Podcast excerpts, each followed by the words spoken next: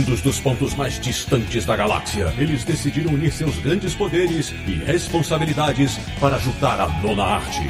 Sempre para o alto e avante, desvendam os mistérios escondidos além dos balões e recordatórios. Portutatis, você queria um podcast sobre quadrinhos? Achou! Bem-vindo ao Confins do Universo.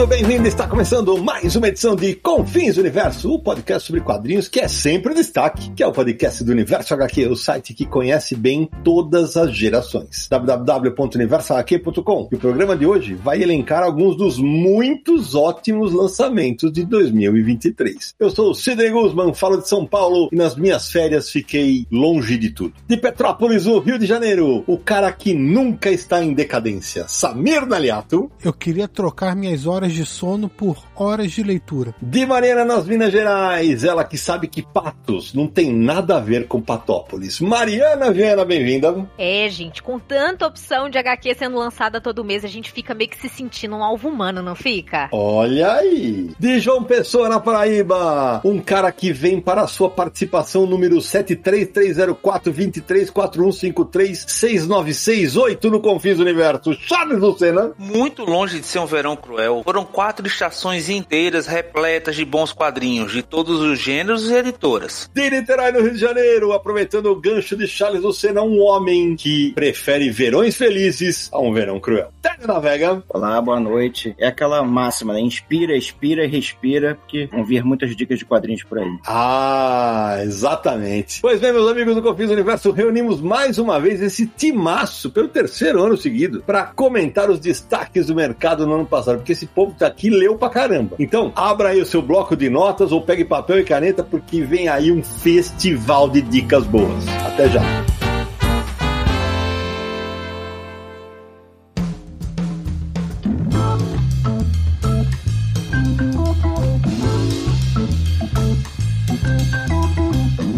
Mendoza. Samir Naliato, primeira gravação de 2024, já que os dois programas que já entraram no ar foram gravados ainda em 2023, né? É, eu vou repetir o que eu falei no ano passado. Você ainda lembra, Samir Naliato, como é a, o recado inicial? Eu lembro como é o recado inicial, mas esse ano vai mudar o recado inicial. Sidão, são 198 episódios, já, já decorei, eu falo isso dormindo já pro pessoal. Rapaz. Porque aqui no Confins do Universo você pode ser um apoiador e nos ajudar a continuar com esse programa maravilhoso, acessando catarse.me barra universo HQ. Acesse lá a nossa campanha de financiamento coletivo no modo recorrente. Então serve como uma assinatura, né? O valor que você apoia todos os meses, planos a partir de cinco reais e aí você escolhe o plano que puder ajudar ou que você prefere ajudar, porque cada plano tem sua recompensa também. Então acesse lá catarse.me barra universo HQ, veja todos os detalhes e considere aí nos dar esse apoio. Por falar em recompensa, Samir Naliato, em apoio ao Confins Universo, ao Universo aqui, quem apoia nosso projeto tem direito a ter o seu nome eternizado aqui num episódio do podcast. Quem são os felizardos desta primeira gravação de 2024? Os cinco apoiadores e apoiadoras que representam todos eles que nos dão essa força lá no Catarse, né? São Carlos Eduardo Meirelles da Costa e Sá, Bruno Gomes, Vinícius Paqui de Aguiar, Paula Piva e Vinícius Calda. Muito obrigado, pessoal. Continuamos juntos no Confins do Universo. E já que você falou de que alguma coisa ia mudar nessa abertura, Samir Naliato, vamos lá, fala da Comic Boom. Pois é, mudou. A Comic Boom agora está com uma loja nova. Continua lá no Tatuapé, mas agora fica na rua Coelho Lisboa, número 366. Uma loja nova, dois andares. Eles vão fazer umas coisas muito legais lá, com espaço para lançamento, sessão de autógrafo e eventos, né? Então conheça a nova loja da Comic Boom. A fachada já ficou bonitona e agora por dentro você vai ver como tá a loja novinha em folha. Repetindo na rua Coelho Lisboa 366 no Tatuapé. Ainda dá para pedir de metrô também, tudo tranquilo. E você chega lá bonitinho. Agora, o que não mudou foi o endereço virtual da loja. Continua comicboom.com.br. Acesse para fazer suas compras. Lançamentos com 20% de desconto, pré-vendas com até 30% de desconto e toda compra gera um cashback de 15% para você ter mais aí, né? Aproveitar mais uns descontinhos nas suas futuras compras de quadrinhos. Então aproveita aproveite já para juntar todos os cupons, todos os descontos, vai levar quadrinho barato na Comic Boom. Bom, esse episódio aqui já virou uma tradição anual né, do Confis Universo, os, os ouvintes ficam esperando. E esse time aqui virou meio que o, o, o quinteto titular, porque tá sempre conosco aqui, mas de repente se você estreou no Confis Universo neste episódio, eu vou pedir para eles se apresentarem, começando pela Mariana Viana. Oi, pessoal, eu sou a Mariana Viana, faço parte do Fora do Plástico. Eu falo que faço parte, parece até que é uma coisa grande, né? Mas na verdade o Fora do Plástico somos eu e o Pedro. É uma holding. É uma, é uma empresa gigantesca que na verdade é um canal sobre quadrinhos, um veículo de comunicação sobre quadrinhos que eu faço com o Pedro, que é o meu parceiro de Fora do Plástico e de vida. E a gente fala sobre quadrinhos no Instagram, no YouTube e também temos um site. Então você pode acompanhar o Fora do Plástico em vários lugares e eu te convido para conhecer o nosso trabalho também, se você já não conhece. Eu sou jornalista e também sou designer. É isso aí. Da Paraíba, meu amigo Charles Lucena. Pois é, então além de ser amigo dos donos do programa, isso já me habilita a estar aqui. Eu sou médico psiquiatra, sou um leitor de quadrinhos desde que eu me entendo por gente. Já, já escrevi o meu, Um Cara Caiu do Céu, e sempre que posso participo dos eventos e, e leio tudo e tento ler tudo de todo gênero, sem restrições, e dividir um pouquinho com vocês aqui é sempre bom. E fechando o timaço, Télio Navega. Oi, meu nome é Télio Navega, eu sou, diferentemente da Mari, que é jornalista e designer, eu sou designer jornalista. E trabalho no Globo, onde escrevo sobre quadrinhos. E escrevi um livro sobre quadrinistas brasileiros, Os Quadrinistas, publicado pela Zarabatana Books. É isso aí. O Télio teve durante muito tempo uma coluna chamada Gibizada no site do Globo, e é uma uma matéria muito bacana. É, e aliás, Samir, os três que. Não é, não é por isso que eles estão aqui, mas os três são nossos apoiadores. Assim como os, os três também são apoiadores do Fora do Plástico, né? E contando comigo. Então é o seguinte: como é que vai funcionar, Samir? Como todos os anos. Só vale material inédito. Então, republicação não vai valer. E cada um de nós falará cinco quadrinhos de destaque do. Então, escolham bem. É, já vai dar um panorama de 25 quadrinhos aí de destaques. Exato, já, já é maior que muita lista de melhor do ano que foi feita aí, né? E aí a gente ainda vai ter o pinga-fogo com dicas, o que possivelmente vai fazer a gente passar da casa de 60, quase 70 quadrinhos. Então, esse ano aqui eu vou mudar tudo. Sempre quem começa é a Mari, esse ano aqui eu vou mudar tudo. A Mari terminou agora a live do Fora do Plástico, ainda deve estar mastigando, coitadinha, no jantar dela. Então, dessa vez vai mudar tudo. Quem começa esse ano é Samir Naliato. Que honra começar. Muito obrigado, Sidão. Eu fico comovido pela sua escolha. Para começar as indicações. Bom, então, entre as leituras de 2023, eu vou falar de um quadrinho que não é um quadrinho contemporâneo, é um quadrinho mais. Já tem algumas décadas que foi publicado, mas só chegou no Brasil ano passado. Hum. As Escapadas do Senhor Lopes, da Risco Editora, um quadrinho do Carlos Trídio e do Horácio Altuna, autores argentinos, que, cara, a gente já tinha feito um programa do Confim sobre quadrinhos argentinos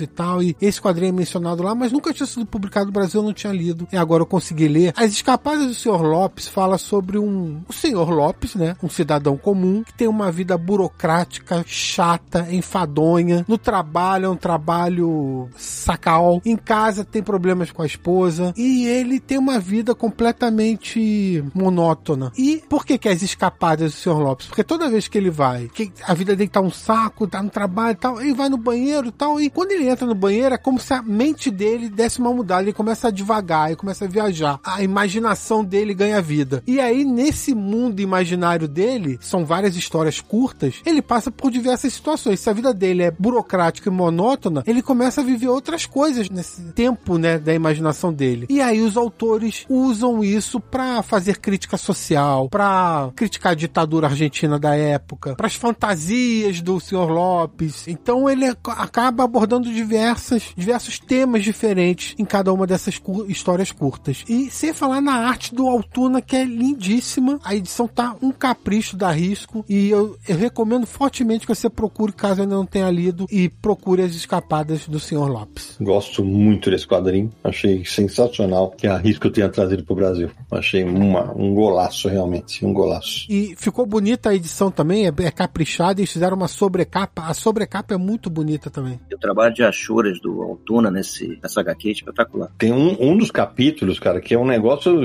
inacreditável que ele faz, cara. Ele brinca com o traço, né? Ele muda dependendo da história, ele muda o traço para mais no ar ou para mais humor. Ele, ele, vai variando ali. Exatamente. E é curioso como ele consegue fazer. Você entra no banheiro e viaja completamente. Né? Uhum. Quem poderia imaginar que um banheiro proporcionaria uma viagem tão louca? Olha, uma coisa que é legal, que mostra toda a inventividade do Altuna, todos os cabeçalhos das histórias curtas vão mudando a cada história. E ele vai brincando com o nome dos autores tal. É realmente foi um, um belo gol, um belo gol argentino da Risco Editora nesse ano. E nem foi de mão, né, Sidão? Mas assim, é um manifesto, né? Se você, se você olhar as entrelinhas, é um manifesto à liberdade, né? Você, a cada escapada dele, você tem a possibilidade de viver uma outra vida, sem as amarras que ele tinha, sem as repressões que ele vivia. Então, de certa forma, reflete o que o povo argentino vivia naquela época, né? Todo o contexto político, de repressão, de censura, de dificuldades, de contenções, era exatamente a vida do Lopes. E quando ele entrava no banheiro, é como se ele tivesse uma permissão para viver uma vida diferente, melhor, mais intensa, ou mais louca, ou mais inconsequente, mas certamente mais feliz. Então, é bem reflexo do que se imaginava para aquele povo. Verdade. Vocês fizeram comentários excelentes sobre o quadrinho, mas eu só queria comentar que Samir gastou todo o espanhol dele, né? Ele falou as escapadas do senhor Lopes, né? Achei, achei muito chique. É verdade? Ah, que Samir Naliata agora tá poliglota, menino. Então, ó, o segundo de hoje vai ser Telenavega. Vamos lá. É, o meu primeiro vai ser, como diria o Danielzinho, um petardo. Vou falar de combate cotidiano. Ah, não. Filha da... do francês Manu Lacernet, que foi publicado originalmente em quatro livros, na França, e saiu aqui em edição única. Que é ótimo, né? Assim, porque cada final de livro tem um gancho absurdo pro próximo, para cada próxima história. E eu achei a história completamente atual, de acordo com nossos dias atuais de ansiedade extrema, que o protagonista é um sujeito que decide fugir da cidade grande, de Paris, pro interior da França, que além de estar em crise com o trabalho, que ele não aguenta mais, ele é um fotógrafo de guerra, ele não aguenta mais fotografar situações extremas, pessoas que estão morrendo, como ele próprio diz para a mãe dele, e ele tem, sofre de crise de ansiedade. Então ele tenta ir para o interior para tentar recomeçar profissionalmente e, e a vida de, de, uma forma geral. E é lindo, assim, porque ele, ele consegue ser sentimental, o Manu Acerné, ao, ao mostrar o personagem num traço até cartunesco, mesmo assim não alivia no tema. Cada capítulo é dilacerante, assim, e ao mesmo tempo ele insere em páginas únicas, em traço realista, uma espécie de análise que aparece até que é o próprio Lacerné falando com a gente, mas ele coloca na voz do personagem, do protagonista. E é lindo, assim, um quadrinho fantástico, sentimental e perfeito para os nossos tempos. Puta, eu concordo. É, é, era o quadrinho, o primeiro que eu tinha separado para falar era sobre ele. Acho um puta, um quadrinho sobre amadurecimento fenomenal. E eu até falei, quando eu, acho, que eu, acho que eu que resenhei no, no Universo aqui em resenha, que é um quadrinho sobre como eu já, eu já experimentei os dois lados, né? Sobre aprender a ser pai e aprender a ser filho, né? Porque, cara, tem, tem momentos realmente muito emocionantes nessa história. E é legal para quem conhece o Larsenet lá do, do relatório de Brodeck, é outro traço, é outro traço. E tão encantador quanto. É, eu queria destacar como que esse quadrinho ele depende tanto dos diálogos, né? Ele é todo construído na base dos ótimos diálogos. É, tem vários momentos, assim, memoráveis mesmo, algumas reflexões que são colocadas ali. E eu gosto muito também da arte. Acho que é, é até interessante que a gente vendo a capa ali da edição da Pipoque Nankin, dessa edição integral, parece uma capa assim, meio, até meio idílica, assim. Uhum. Vai ser tudo muito suave, a vida é linda. Mas quando você pega o quadrinho, é. quando você se é. debruça ali sobre todos aqueles temas e tudo que o protagonista enfrenta e as pessoas que estão ao redor dele também, dá pra ver que a capa, ela até engana. É verdade. E Mari, e a capa, eu até comentei isso, a capa tem um pequeno spoiler, né, da história. Quando você, tem, quando tem. você tá, se você lê envolvido, você vai falar, epa, se você lembrar da capa, ela tem um spoiler, mas cara, é o que você falou, não tinha como fugir dela. E outra indicação, Télio, também seria um dos quadrinhos que eu separei aqui para falar sobre, né, mas uma coisa que a gente percebe é que mesmo quando o Manu Larsenet, ele, ele quer fugir da guerra, né, através do protagonista, quer deixar de ser repórter de guerra por um tempo, ele, ele volta à guerra. É um quadrinho sobre guerra, só que é um outro combate, né, aquele combate de todos nós, todos os dias, é, o tempo inteiro o, o protagonista se contesta, contesta as pessoas, tem uma guerra de ideias ali, tem uma guerra de interesses ali, também uma guerra por direitos, uma guerra de pertencimento, de pertencimento familiar, de papéis, escolha de papéis. Então é, é um quadrinho político, é um quadrinho quadrinho pessoal, é um quadrinho terno, mas é um quadrinho de combate, né? Então, assim, é mais uma faceta de guerra, mais um combate que a gente conhece através da ótica do, do Manu. Bom, quem vai falar agora? Você eu mesmo pra ferrar vocês, entendeu? Já roubaram uma do Sidão e quer garantir que não aconteça de novo. Ele tá ferrando o convidado. Vão falar os meus todos e aí? É exata, é, mas é exatamente. Você vai ser o último, que é tudo que eu desejo pro seu time, inclusive, que você seja o último, mas não vai acontecer. Não, mas tudo bem. Então, quem vai falar agora sou eu e depois vai ser a Mari e você o último. Acabou. Tá resolvido. Eu sinto muito, Charles. Olha só, tá vendo? Só porque eu sou um pobre palmeirense. É, bem feito. Então é o seguinte, eu vou falar. Ah, não, eu já vou ó, quebrar tudo aqui. Eu vou falar de Verões Felizes, edição integral, também publicado pela Epoch Nankin, escrito pelo Zidru, desenhada pelo Jordi Lafebre, né? Vai lembrar que esse, a gente teve três álbuns anteriormente publicados pela SES SP, mas essa edição aqui compila os seis álbuns que foram lançados na França entre 2015 e 2021. Bom, e para quem nunca leu Verões Felizes, a primeira coisa que eu falo é eu recomendo é leia, porque são histórias super simples sobre não tem uma super trama, então são viagens de férias de uma família belga chamada Falderro, sempre no verão. O pai que é desenhista de quadrinho, ele sai de Bruxelas, pega, bota todo mundo no carro e vão para algum lugar onde tenha sol. E cara, é uma delícia, cara, porque cada viagem é feita, eles vão narrar as coisas gostosas, os perrengues que aconteceram, piquenique, banho de sol, cocô no mato, essas, é literalmente isso, né? Treta de família tal. Eu adoro demais essa série, porque eu sempre falo disso. O que tem naquela, nas páginas é só a vida acontecendo, mais nada. E a vida de um casal de classe média que luta pra caramba pra conseguir tirar férias, e uma, cenas que se repetem a cada álbum, né? Mas, diferentemente do que aconteceu no começo da publicação pela CSP, agora eu não consigo mais analisar esse álbum como uma história sozinho, porque são seis tramas,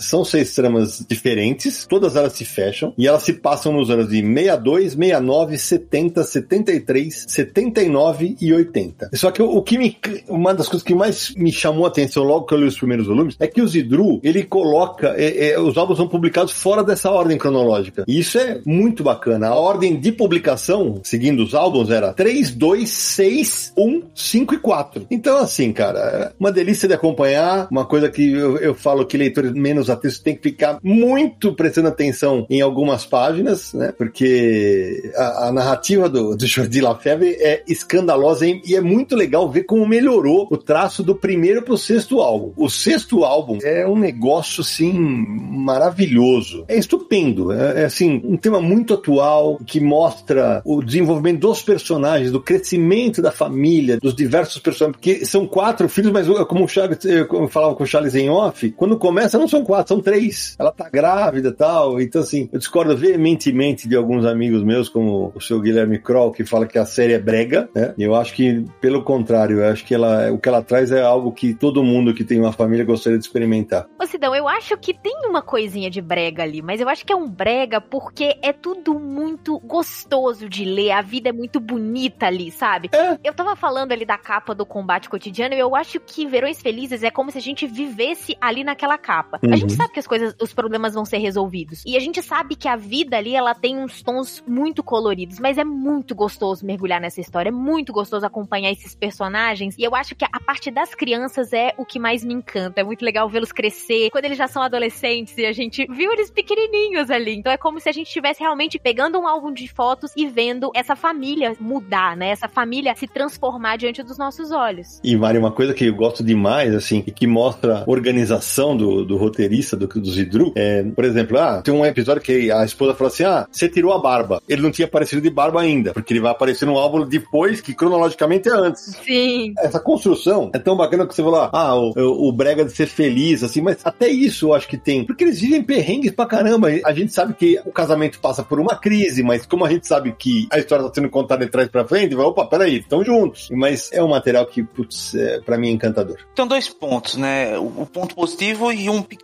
ponto negativo, pelo menos no que me toca. O ponto positivo, é, eu não acho brega, eu acho, pelo contrário, eu acho bem sofisticado um autor que se propõe a falar sobre o singelo, sobre o simples, sobre o, o pontualmente bom de um jeito tão interessante quanto o Zidru faz, que puxa, que chama interesse, a gente se interessa por aquilo ali. O quadrinho fala sobre o nada, mas ao mesmo tempo são pequenos recortes sobre tudo, né? Que toca cada um de nós de algum jeito. Eu acho isso, eu acho isso rico, né? Falar sobre pegar isso aí e transformar isso em algo, em algo tão importante. E o único ponto negativo é que essa leitura do integral, que inclusive é um formato maravilhoso, mas aqui o fato da gente ter a, a leitura em ordem cronológica me tirava aquela brincadeira que eu ficava fazendo quando lia os álbuns avulso, né? Que é montar o quebra-cabeças, ver o que é que veio depois e depois ver o que veio antes e brincar com isso e, meio que me divertir com isso. Então, o fato de estar em ordem cronológica já me tira um pouco esse prazer, mas é um, seria um prazer, um bônus a mais, mas não diminui a leitura para mim do segundo melhor quadrinho que li ano passado. Não, eu concordo com o Charles que o ponto negativo é colocar em ordem cronológica. Eu, eu, gostava muito de ler aquela coisa de você você vê antes da hora e você depois vai ver o segundo álbum se passava antes, a história. E achava incrível isso, assim, de você montar na tua cabeça a ordem certa dos fatos ali. Eu acho que ler Verões Felizes durante a pandemia foi, assim, um alívio para muita gente, que era um, todo mundo queria viajar, todo mundo queria sair, todo mundo queria pegar um pouco de sol com a família e tal, e, e foi o quadrinho perfeito para aqueles dias horrorosos que a gente viveu, mas de ponto negativo realmente foi quando eu entrevistei o Zidru, perguntei pra ele como é que é viajar em família. Ele não gosta de viajar de carro. Olha! Isso foi assim, minha caixa pô, assim. Ô, Télio, isso prova que o Zidru é um bom roteirista, tá vendo? É, ele, ele, ele faz uma coisa que ele É não gosta da vida dele, né? No, no, no quadrinho parece que, pô, baseado na vida dele, né? Mas não é. E eu vi na entrevista do Télio mesmo, li a entrevista do Télio no, no Globo, e ele até uma coisa que eu não sabia é que a história é inspirada, assim, por cima, no, no cartunista Peyo também, né? Dos Smurfs também. O Patriarca, aquela história do tirar férias, do sair atrasado com página pra entregar ainda, é baseado no colega dele. Dona Mari, sua vez. Olha só, escolha difícil começar com alguma aqui, mas eu defini que vou seguir. Eu tava falando de capa, né? Vou seguir com uma das capas mais lindas de 2023 e também um dos quadrinhos mais bonitos que eu li neste ano, que é As Muitas Mortes de Laila Starr. Foi publicado aqui no Brasil pela Devir. É um quadrinho em volume único do Ranvi e do Felipe Andrade. E, gente, que quadrinho bonito em todos os sentidos. Na história, acontece o nascimento de um, de um garotinho que se chama Darius. O Darius, ele tá destinado a, no futuro, inventar a imortalidade. E com isso, a deusa da morte, ela meio que perde a sua função, né? Ela perde a sua missão ali. E aí, ela é meio que condenada a ser exilada desse mundo divino e ela passa a viver no nosso mundo mortal, reencarnada no corpo da tal Layla Star do título. E, gente, a ideia dessa vingativa Layla Star é correr atrás do Darius, encontrar essa criança de alguma forma pra poder, como eu falei, vingativa, né? Pra poder fazer uma vingança, porque, poxa, ele pegou o emprego dela, né? Na verdade, ele fez com que ela tivesse o seu propósito de vida ou de morte, né? que aquilo fosse destruído, né? E aí, gente, a gente tá encarando a perspectiva da deusa da morte vivendo o nosso mundo e os nossos dilemas mortais. Então aqui o Ranvi, ele mistura vários elementos da cultura indiana, ele traz questões que são muito próprias da nossa existência e da nossa relação com a morte mesmo. Então são todos esses temas interligados. Eu adoro como a Layla Starr, né, a deusa da morte no corpo da Layla Starr, ela experimenta as nossas vivências mortais. Ela ela experimenta as nossas limitações, as questões que a gente tem que lidar ao longo da nossa vida e aquela certeza que a gente tem, né? Que tem um ponto final ali. E o que, que é esse ponto final? Enfim, eu acho que esse é um quadrinho que aborda muito bem todas essas- questões, sem parecer que vai trazer uma lição de moral ali, sem, sem ser muito óbvio. Eu gosto muito de como, em um curto espaço de tempo, não é um quadrinho muito longo, o Ranvi e o Felipe Andrade entregam tudo nessa história. É, eu, Mari, eu gosto do quadrinho, acho um bom quadrinho, mas não piro tanto quanto vocês, porque tem três tem duas coisinhas, na verdade, que me pegam um pouquinho. O primeiro que eu acho que tem um misto ali de Day Tripper e de Morte, o Alto Preço da Vida, é uma minissérie antiga lá do universo do Sandman, né? E, e para mim tem um buraco nesse roteiro, né? Porque quando a Morte perde o emprego, como é que as pessoas continuam morrendo quando ela vira humana? Porque isso acontece com ela, inclusive, né? Que é- é- não é spoiler porque tá lá o título, as muitas mortes e lá ele está, né? Então isso eu, eu fiquei assim, mas, é, mas concordo. Mas aí foi a morte do Sandman, deve ter substituído ela. Exato, a gente tem outras culturas e outras mortes pra fazer essa função, Sidão. Ela, ela é uma morte. A realidade dela ali, dentro da cultura hindu, ela perdeu o posto, mas tem as outras mortes de todas as outras culturas pra fazer o papel, é isso. Ah, entendi, entendi. Explicado, tá?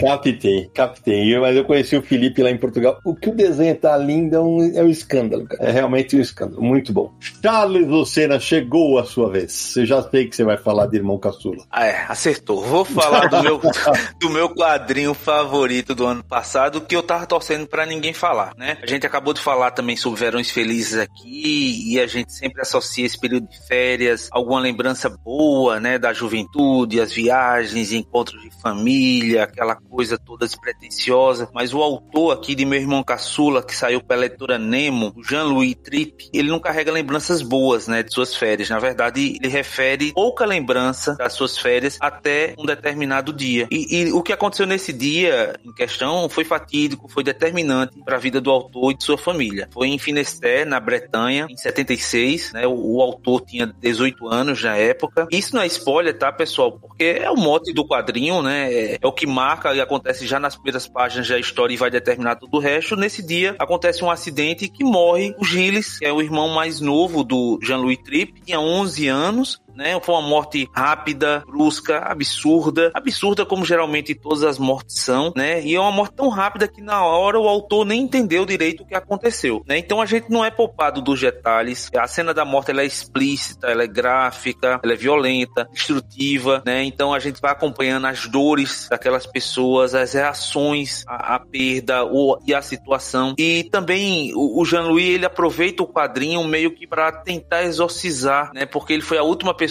que falou com o irmão. Tem uma cena na morte onde as mãos deles se separam. E essa cena é repetida exaustivamente ao longo do quadrinho. E em algum momento até ele imagina ele segurando a mão do menino com força e dando uma bronca e não deixando o menino se deslocar. Então você fica com ele revivendo aquilo diversas vezes e ele sempre se perguntando o que poderia ser diferente, mas que na verdade nunca é, né? Então a vida deles mudou a partir dali, né? Então o Trip nas mais de 300 páginas do quadrinho ele vai vomitando vai ressignificando tudo o que aconteceu e funciona meio quase como um, um, diário terapêutico, né? Onde ele, onde ele vai explanando a dor e vai lidando com ela ao mesmo tempo, né? E é uma agonia danada, né? Deve ser muito duro para ele esse resgate e o sentimento de culpa que ele meio que esboça nas páginas da história. Eu gosto muito do traço do Trip, funciona, tem muita firmeza na arte final, os traços são grossos, são potentes, parece que ele escreveu o quadrinho com raiva, muitas páginas é, de um traço mais raivoso, mas é, é um gibi que, que combina combina muito com isso. É um gibi de muita verdade. Eu, eu gostei do final, né? Que alguns até criticaram o final. O final. Eu, eu não gosto. Pois é, o final vem colorido. Não é disso que eu não gosto, não. Não é disso que eu não gosto. É da cena final. Eu acho que. Pois é, Sidão. Eu pensei sobre isso. Poderia ter um quê de piegas ali, poderia ser chamado até. É, mas eu entendo ele. Mas assim, eu acho que faz parte da jornada do autor. Ele tinha que fechar o quadrinho com aquele momento, né? Aquilo ali eu acho que foi necessário até pra sanidade dele, como uma permissão que ele se deu para seguir adiante. Eu também acho isso. Concordo. Ele demorou quase 40 anos para fazer essa HQ, gente. Eu acho que, tipo assim, o, o, cara deve ter trabalhado isso imensamente durante séculos, assim, com a família, com ele mesmo, para botar isso pra fora e desenhar isso. Uma loucura, assim. E quando tem o depoimento do outro irmão, cara,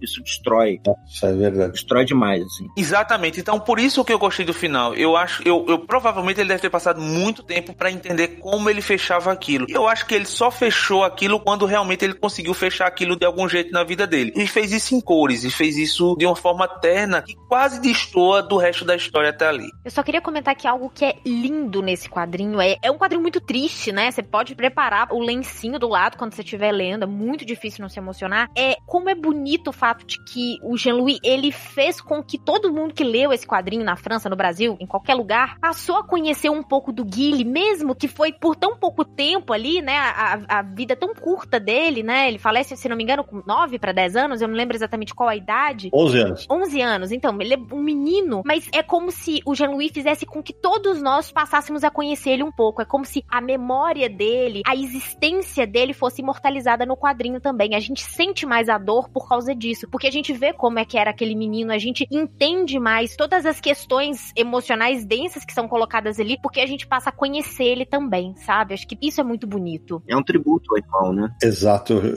E tem um negócio que me chama muita atenção no álbum, até quando quando eu, resenhei, eu falei, logo no, no começo, o traço do Trip me pegou um pouquinho, porque é bem carregado e os rostos são parecidos, mas isso foi logo, logo vai embora, porque assim, é uma porrada tão bem dada na boca do teu estômago, porque é um quadro sobre verdade. Ele não se furta, por exemplo, de mostrar que ele quer vingança. Ele quer ir atrás do cara que matou o irmão dele, cara, saca? É, do rancor, do ódio. E tem umas cenas lá que, é, eu até falei disso, tá? Vai ter gente que falar, ah, isso aqui tá meio arrastado. As cenas do velório, que dura três dias, ela, ela se passa por sei lá quantas páginas, é pra gente sentir o que o cara tava passando, velho. E não tem um balão de fala, né? Exatamente. É assim, é, pra, é aquele silêncio sepulcral que é pra machucar a gente. E ele machuca mesmo. Ele realmente machuca. Um, é um, um golaço desse ano aqui.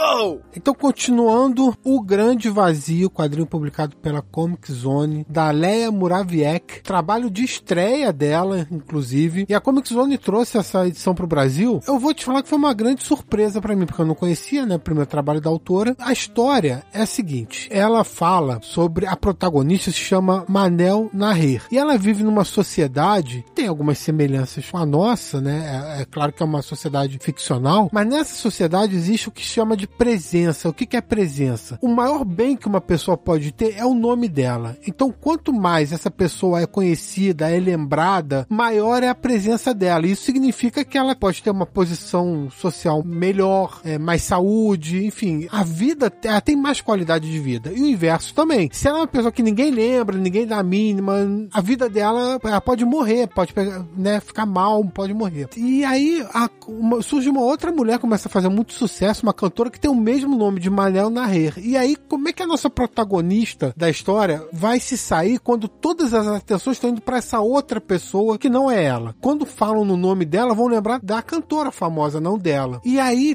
a história é toda um paralelo com o nosso mundo que fala sobre essa busca para se tornar conhecido, a busca em redes sociais para viralizar. Ela brinca muito com esses temas dentro da história, só que nesse ambiente ficcional que ela criou. E o que seria o grande vazio? O grande vazio o, é o mistério da história, né? É um local que fica fora dessa cidade e que aí ela vai desenvolvendo o tema para nos apresentar e fazer o contraponto dessas duas realidades. Samir, você roubou esse da minha lista. Tava aqui o Grande Vazio também. Adorei esse quadrinho e a gente fica pensando aí nessa relação com as redes sociais, com a necessidade da gente estar tá presente, na necessidade que a gente que, assim, falando de uma como uma pessoa que trabalha com redes sociais, né? Acontece quase uma exigência, né, dessa presença e aí a presença nesse caso não no mesmo sentido do da história, né? Mas de como que a gente precisa se estimular a frequentar as redes sociais, a mostrar a nossa vida, a fazer com que as pessoas não esqueçam da gente. Mas acho que o grande triunfo aí da Léa Moraviec é fazer com que essa história ela seja sobre isso, mas sobre várias outras coisas também, né? A gente pode encarar essa presença de outras maneiras e a própria autora fala que ela nem estava pensando em redes sociais quando ela fez o quadrinho. Então acho que foi um baita acerto da Comic Zone. A Leia é uma autora que acho que a gente precisa ficar de olho mesmo mesmo, porque, ah, aliás, esse quadrinho venceu o Anguleme, uma das categorias do Anguleme, é, se eu não me engano, em 2022. Então a gente tem aí um, uma autora pra gente ficar de olho mesmo. É, você falou de vários temas, né, Mari? Pra mim, a minha leitura lendo esse quadrinho, pra mim foi um quadrinho sobre validação, na verdade, né? Uhum. De como os outros precisam validar a gente. Como cada passo que a gente dá, cada ação que a gente toma, a gente fica na dependência ou na espera de que alguém veja, que alguém aplauda ou de alguém concorde. Então, o, a metáfora do nome e tal, e hoje a gente traz muito esse paralelo para a rede social, tem muito a questão primitiva que a gente tem de validação. Desde criança, quando os nossos pais colocam o nosso nome e como o nosso nome é falado e lembrado pelas pessoas. Eu gosto muito do quadrinho, não ia citar ele aqui porque eu tenho um problema só de ritmo, mas eu acho normal, até por ser o primeiro quadrinho quadrinho da autora. Né? Eu acho que a temática é forte, eu acho que a história é bacana, envolve, mas em algum momento me perde um pouco do meio pro final. Eu acho que o quadrinho, se fosse talvez mais curto, ele se beneficiaria disso, mas é uma parada minha, na minha leitura. Mas outro ponto também que a Leia teve na última CCXP aqui, e assim, uma pessoa bacana demais, atendeu todo mundo muito bem e é muito talentosa, né? Só esse porém do, talvez da duração do quadrinho que me incomodou um pouquinho. É, eu concordo com o ritmo, mas eu também acho uma estreia muito poderosa, cara. Muito poderosa poderosa. Acho muito bom quadrinho.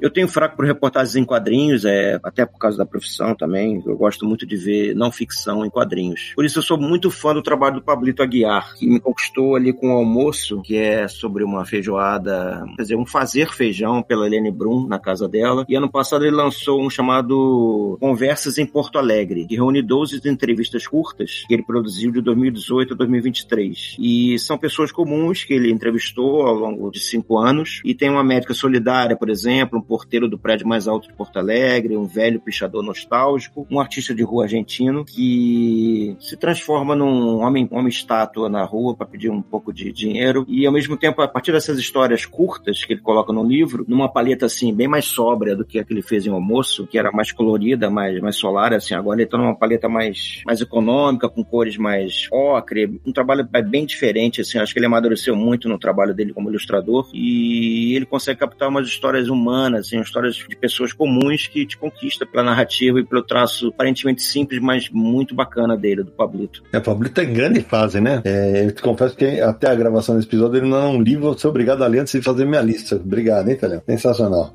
Lá vou eu. Bom, eu vou também de um quadrinho nacional. Eu vou falar de Damasco. Putz, grila.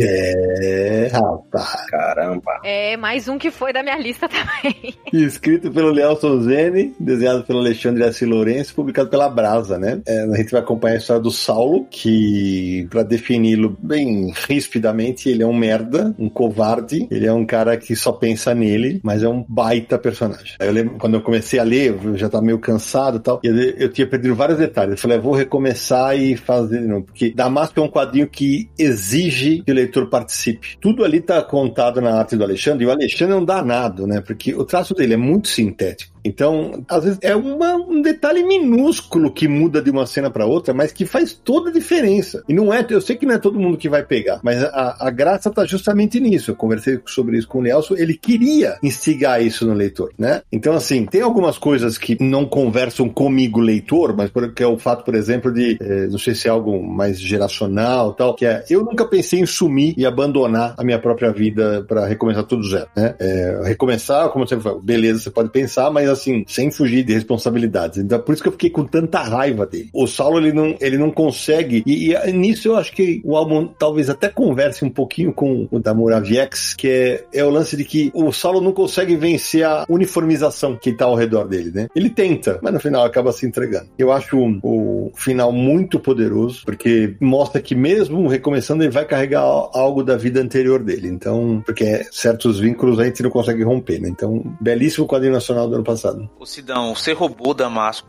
realmente meu é meu quadrinho nacional xodó do ano passado, né? Falei isso até pro Lielson, fiz questão de parabenizá-lo depois que li a obra. Li, na verdade, e reli, né? Porque é a obra que merece ser, ser visitada várias vezes. Eu acho que a cada vez que se visita, se pega um aspecto diferente. É um personagem super complexo. Eu entendo a raiva que você ficou dele, né? Ele pegou esse conceito lá dos evaporadores japoneses para sumir e resetar tudo. Parece um, um como se fosse um reboot de filme ambulante, assim mas são diversas referências na construção do personagem todas cabem com o Saulo ou com o Paulo, com o nome que ele quisesse dar. Então eu acho que é aquele quadrinho que você uma hora tá vendo ele pelo olhar de um gato, outra hora você tá se vendo fazendo passatempo de gibi antigo. Então é uma experiência o quadrinho, uma experiência sobre, sobre o viver, uma experiência sobre o existir. Então você falou tudo na, na sua resenha e eu acho Damasco, para mim, o, melhor quadrinho e, além de tudo, um baita trabalho editorial também. O trabalho da Brasa é muito bom nesse quadrinho. Assim. Concordo. Ah, eu acho um trabalho fantástico, assim, acho que é o melhor trabalho do Lourenço e eu acho que ele consegue fazer a narrativa, assim, da HQ de uma forma que você não consegue ver em outra mídia. Eu acho que Damasco é o tipo, é o melhor exemplo de um quadrinho que só funciona em quadrinho. Que a partir do momento que ele usa a repetição nas páginas e nas cenas, aquilo, assim, você prova o poder do quadrinho como narrativa, é espetacular, assim. E eu acho que o, melhor título até seria assim, você é um babaca Saulo, que seria o melhor título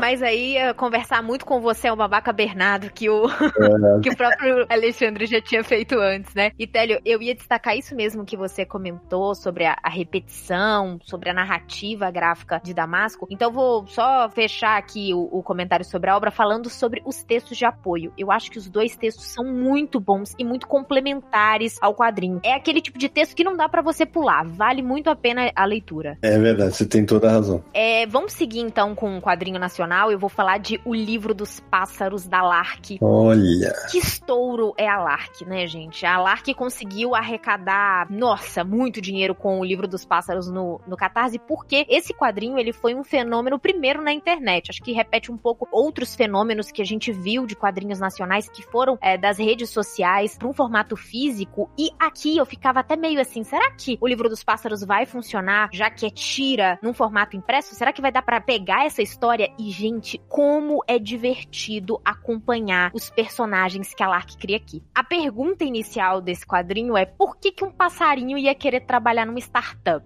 Porque assim, os pássaros não precisam trabalhar, né? A natureza dá absolutamente tudo que eles precisam, mas o Roberto, que é o nosso protagonista, ele quer uma Smart TV. Então, para ter uma Smart TV, ele precisa trabalhar. Afinal de contas, a Smart TV, a natureza não dá de graça, né? Não tá ali como o alimento que ele consegue, enfim, naturalmente.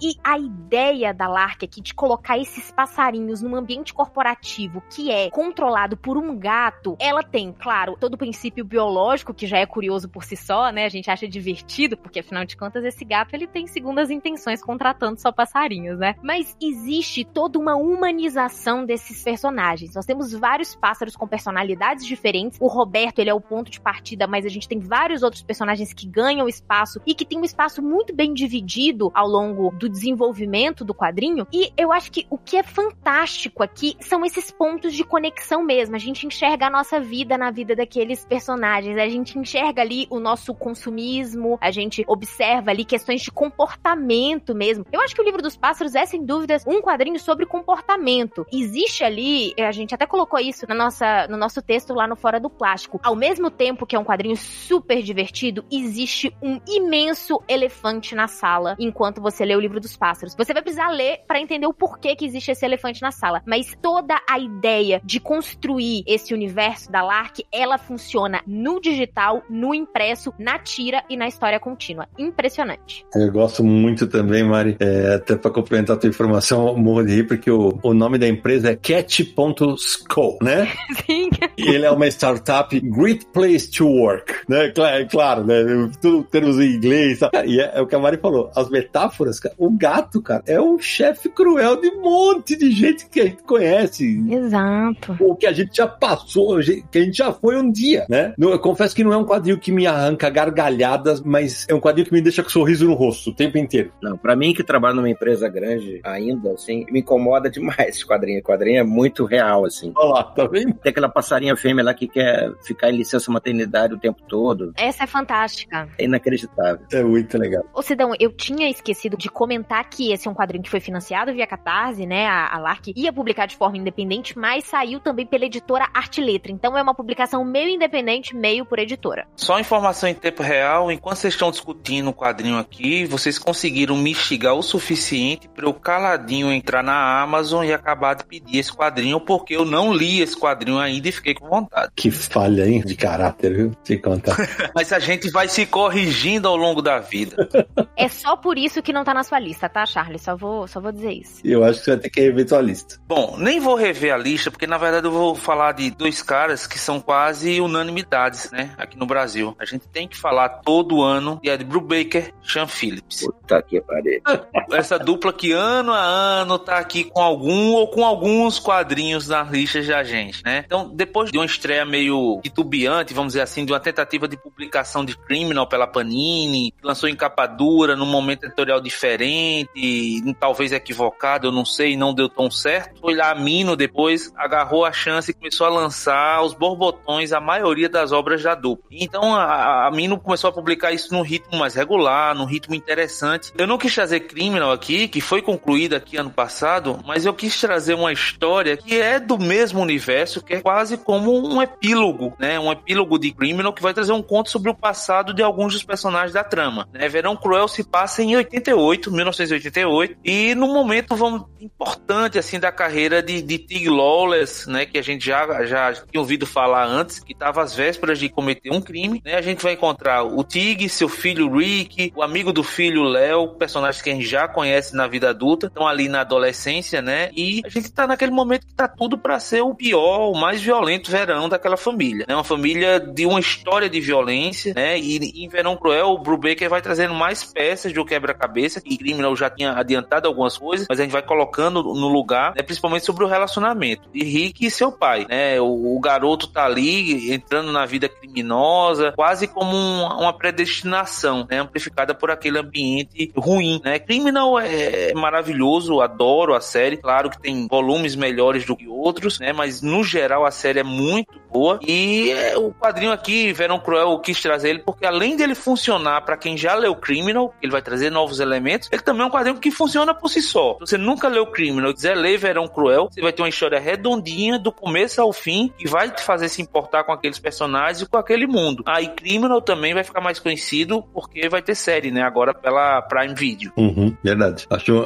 ótima lembrança porque realmente é, eu, eu falei disso esses dias lá no nosso grupo. O Brubaker, quando ele não é, você fala assim, ah, esse aqui nem é tão bom, mas ele é melhor do que quase tudo que a gente lê de, de revista de linha. Então, assim, é, é, sempre uma garantia que pelo menos você vai se divertir. E vai ter uma história bacana para acompanhar. Nossa, a régua do, do Brubaker é muito alta. E a parceria dele com o Sean Phillips, eu acho que eu nunca vi uma parceria tão azeitada, assim, bem azeitada. E esse Verão Cruel ainda tem as cores do filho do Sean Phillips, né, o Jacob Phillips. Uhum. E é curioso, assim, quando eu entrevistei o Brubaker, assim, num, quando a menina começou a publicar no Brasil, entrevistei o Brubaker e o Phillips. Aí o Brubaker falou comigo que, eu falei, como é que é lidar com sucesso de Criminal? Ele, ó, eu não sei que sucesso você tá falando, porque no início, quando eu comecei a publicar Criminal, ninguém falava de Criminal, né? Assim, era série que menos falavam da que eu fazia com o Phillips, era a série que menos comentavam, menos elogiavam. Eu acho que aquela série que começou devagar e foi, foi no crescendo e foi tomando todo mundo, foi você vendo a, a dimensão daquilo, daquela família de criminosa, assim. Que é tão rico aquele conteúdo que é absurdo.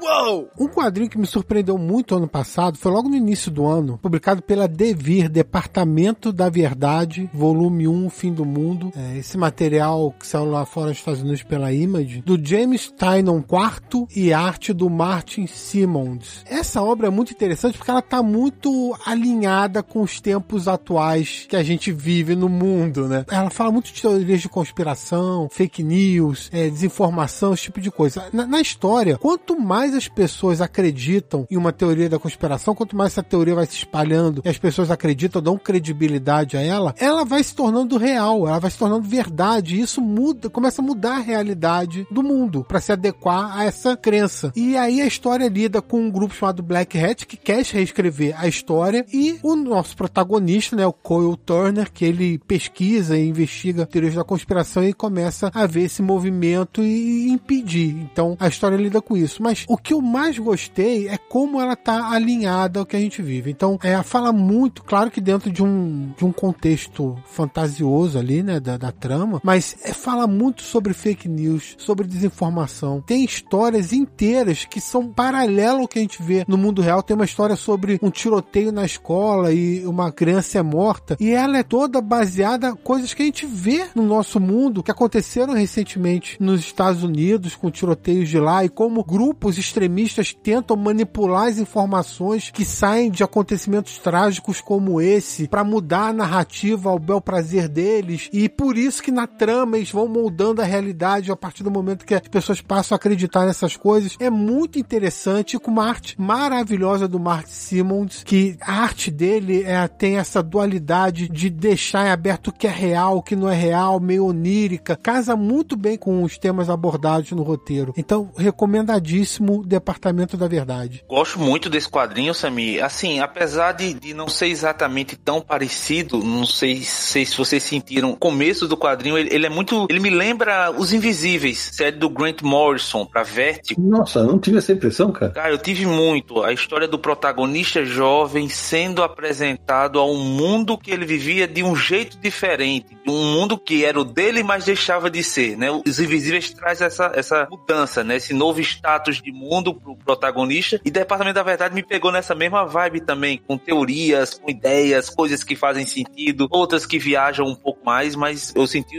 algo bem parecido nas duas obras. É, vou falar agora de um mangá, para dar uma quebrada, e vou falar de Decadência. Boa. Só pela JBC. Vou falar do existencialista Inyo Asano, que ele faz quadrinhos assim dilacerante, desgraçados e decadência não foge muito disso. É, é uma vibe assim, cara, de o protagonista é um mangaká que tá em crise porque acabou de entregar o seu mais recente trabalho para editora e não sabe o que vai fazer em seguida. E ao mesmo tempo, por conta do, do ritmo de trabalho, vai ter que desmantelar a equipe com quem ele trabalhava. Aí ele fica em crise, vai demitir todo mundo. E para piorar, o casamento tá em crise e ele começa a sair com garotos de programa. Assim, a vida do protagonista tá um, uma zona completa. É um personagem difícil, detestável, mas ao mesmo tempo, assim, o Asano consegue fazer um HQ, assim, incrível, assim. Você mergulha de cabeça na, na rotina do sujeito que começa a tentar se descobrir e achar uma saída para aquele trabalho, para aquela vida que ele adotou, assim. É um ritmo insano de trabalho que você tem que sempre produzir o próximo trabalho, o próximo HQ e já não sabe o que vai fazer em seguida. Ao mesmo tempo ele é cobrado por editores e pelo público. Quem o reconhece nas ruas pergunta como é que vai ser esse próximo trabalho, vai ser tão bom quanto o anterior? E ah, parece que até é uma coisa assim, você acaba achando que é uma coisa meio a ver com o próprio autor, com o Asano também. Deve ter um pouco de biografia naquilo. É, eu, eu vou te falar que se aquilo tiver algo, algo de biografia, tem uma coisinha que eu gostei muito do álbum também. Eu queria saber como é que o autor faz para sair do buraco emocional que ele tava. Só que no final, ele, é- ele é tão escroto, né, que isso acaba nem importando tanto. Mas será que ele saiu, Sidão? Ah, ele saiu, como não? É. Gente, olha as produções dele. Exato, ele continua falando só misérias nas obras. Ah, não. Não, não, não, não, não. Desculpa, acho que eu me, me expressei mal. Eu digo em, em relação ao bloqueio criativo. Ah, sim. Que ele sai, disso ele sai, né? Isso ele consegue sair, porque ele, ele volta a fazer sucesso e tal. Mas, cara, eu vou te contar que quando eu li, eu pensei no Charles. Eu até comentei isso lá no, no grupo. Falei, cara, é, é impossível ter empatia pelo cara. Aí eu fiquei pensando, mas e se ele tiver problemas psiquiátricos? O que não falta é quadrinho pro teatro trabalhar hoje aí, né? Bate cotidiano, o Decadência e ainda teve o, o Irmão Caçula. É, nossa, Charles, dá pra fazer análise de muita gente aí.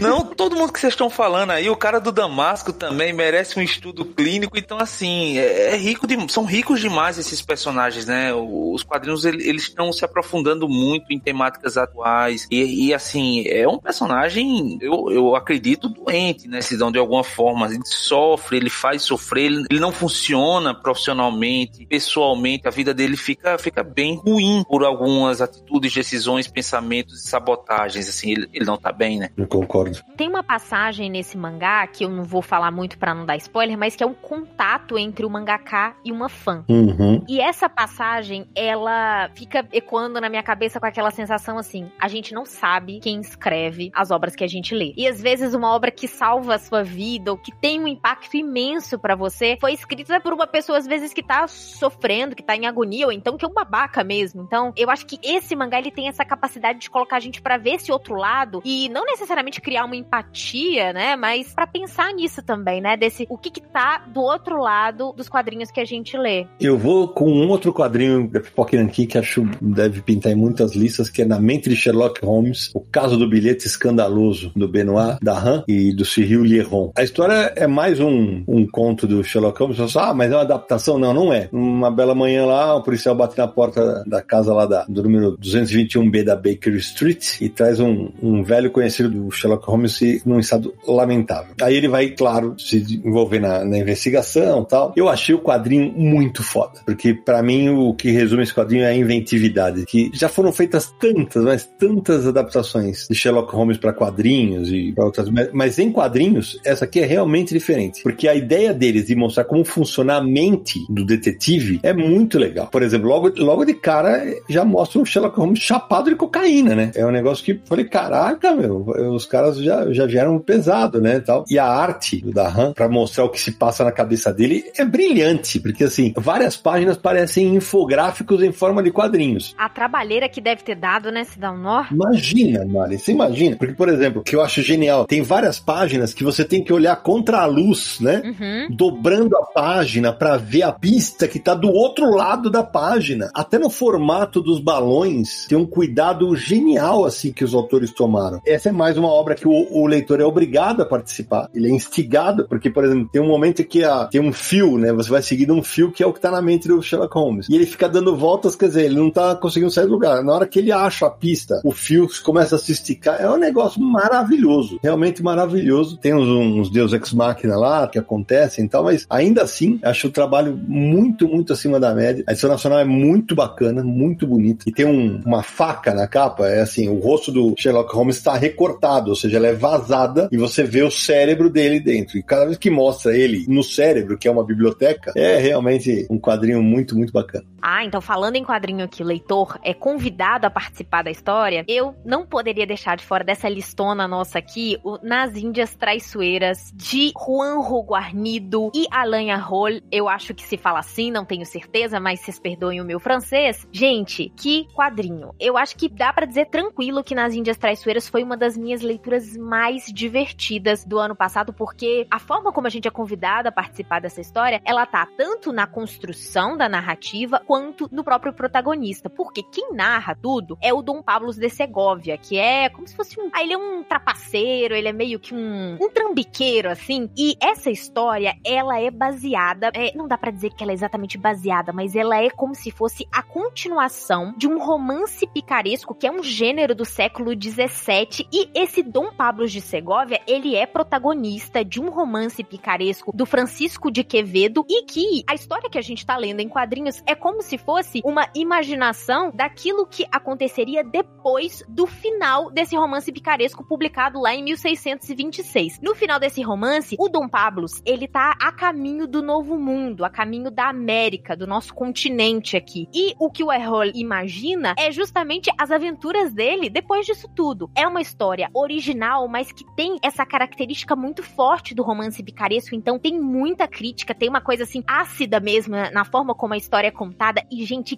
que protagonista. O tempo todo nós somos levados por ele, então a gente a, a gente tá sendo levado pela lábia dele e é muito divertido seguir essa história nos passos do Dom Pablos e ao mesmo tempo observar tudo que tá sendo colocado ali, porque afinal de contas a gente tá vendo a América colonial naquele cenário, né? O nosso passado sendo revelado ali, tudo bem que a história ela não é ambientada necessariamente no Brasil, mas a gente compartilha um passado colonial com os nossos países vizinhos aqui, né? Então tem tudo isso sem pesar a narrativa, sem tornar isso uma crítica social apenas. Esse é só um dos pontos que a dupla Errol e Guarnido trazem ali, né? E eu queria destacar que o Guarnido, assim, acho que a gente não precisa tecer mais elogios a ele, né? O desenhista de Black Sad. A gente consegue identificar o traço do Guarnido com muita facilidade. E aqui, ele tem uma habilidade. E eu acho que essa, essa história, ela só seria possível com um desenhista tão versátil quanto o Guarnido mesmo. E aí eu falo dessa versatilidade porque tem algumas questões que são importantes para que a narrativa funcione, que se você voltar ao quadrinho depois que você terminar de ler, você vai perceber que estava o tempo todo ali na arte e às vezes a gente nem tinha percebido na primeira leitura. Então é, é um quadrinho que eu recomendo demais. Acho que é uma história que você se diverte, você pensa, você, enfim, tem um ótimo momento de leitura. Ah, e foi publicado aqui no Brasil pela editora Nemo. Verdade, é um, é um, é um roteiro muito, muito engenhoso, assim. Eu, eu sei que a época não tem a ver com a música, mas acho que tem uma música que resume esse quadrinho, aquela do Bezerra da Silva. Malandro é malandro, mané, é mané. Esse quadrinho é muito legal, velho. É muito divertido. Não, esse quadrinho é muito bom e tem tanta reviravolta que você fica tonto, assim. Você para, peraí, o que, que eu perdi aqui? Onde foi? Onde parou a história? E você vai voltar nas páginas e falar. Deixa eu ver se ele colocou isso lá, se isso tava lá. Tava. Isso tava lá. Né? Tava, é. O personagem me lembrou muito o João Grilo lá do Suassuna, assim, aquela coisa do trapaceiro, malandrão. E eu li que o, o escritor original, né, o Francisco Quevedo, influenciou o Suassuna. Né? Ou seja, tem uma curiosidade aí. Olha aí, que legal. É porque a literatura, né, assim, é, o, o, a obra do Suassuna é muito influenciada por esse, esse gênero, né? Por esses romances picarescos desse período que foi o, o século de ouro da Espanha, né? Tem todo um, um, período ali em que várias coisas floresceram na Espanha, inclusive a colonização que eu citei ali. Meu amigo Marcelo Naranjo, que não tá aqui hoje, vive zoando que eu não gosto de mangá. Vou provar para ele que ele tá errado, porque vou citar um mangá aqui, Os Gatos do Louvre, do Taiyo Matsumoto, que saiu em dois volumes pela JBC. O Matsumoto, ele dispensa apresentações, né, suas obras como Sunny, Ping Pong, que saíram aqui recentemente, elas sempre são pontuadas por muita sensibilidade, muita inventividade. O traço dele não é tão convencional, é até meio surrealista, mas eu, eu acho lindo e, e combina muito com o tipo de história que ele sempre se propõe a, a contar. Gatos do Louvre faz parte daquela coleção, né, que é feita em parceria com o Museu do Louvre, do qual faz parte os Guardiões do Louvre, que saiu pela Poknankin, do Gira Taniguchi, que aliás é lembrado, é homenageado aqui, e também Juan no Louvre, que saiu também pela Poknankin, de Hirohiko Ahari. Mas então, do que se trata Gatos, né? Gatos é, é tem aquela história meio de realismo mágico, de fantasia, é de um tipo de realidade onde uma família de gatos que habita o Louvre, né, são os protagonistas da história, e um deles consegue conversar com os quadros, né? Literalmente conversar com quadros, interagir com os quadros, entrar nos quadros. Então, esses seres todos transitam o Louvre à noite, principalmente, durante o dia eles ficam num quartinho e à noite eles saem e são meio que antropoformizados pelo Matsumoto, né? Eles ganham feições mais humanas à noite, atitudes, comportamentos,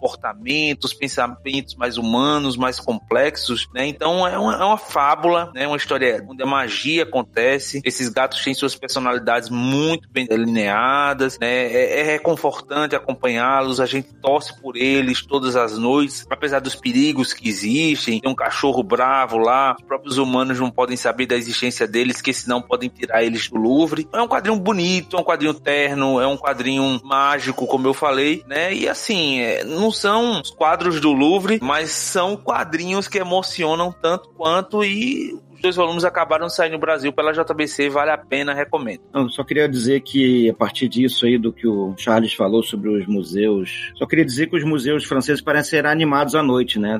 Verdade. Já tem o livro do Chabuté, que as criaturas tomam conta do museu à noite, e nesse Matsumoto, mesma coisa. É verdade.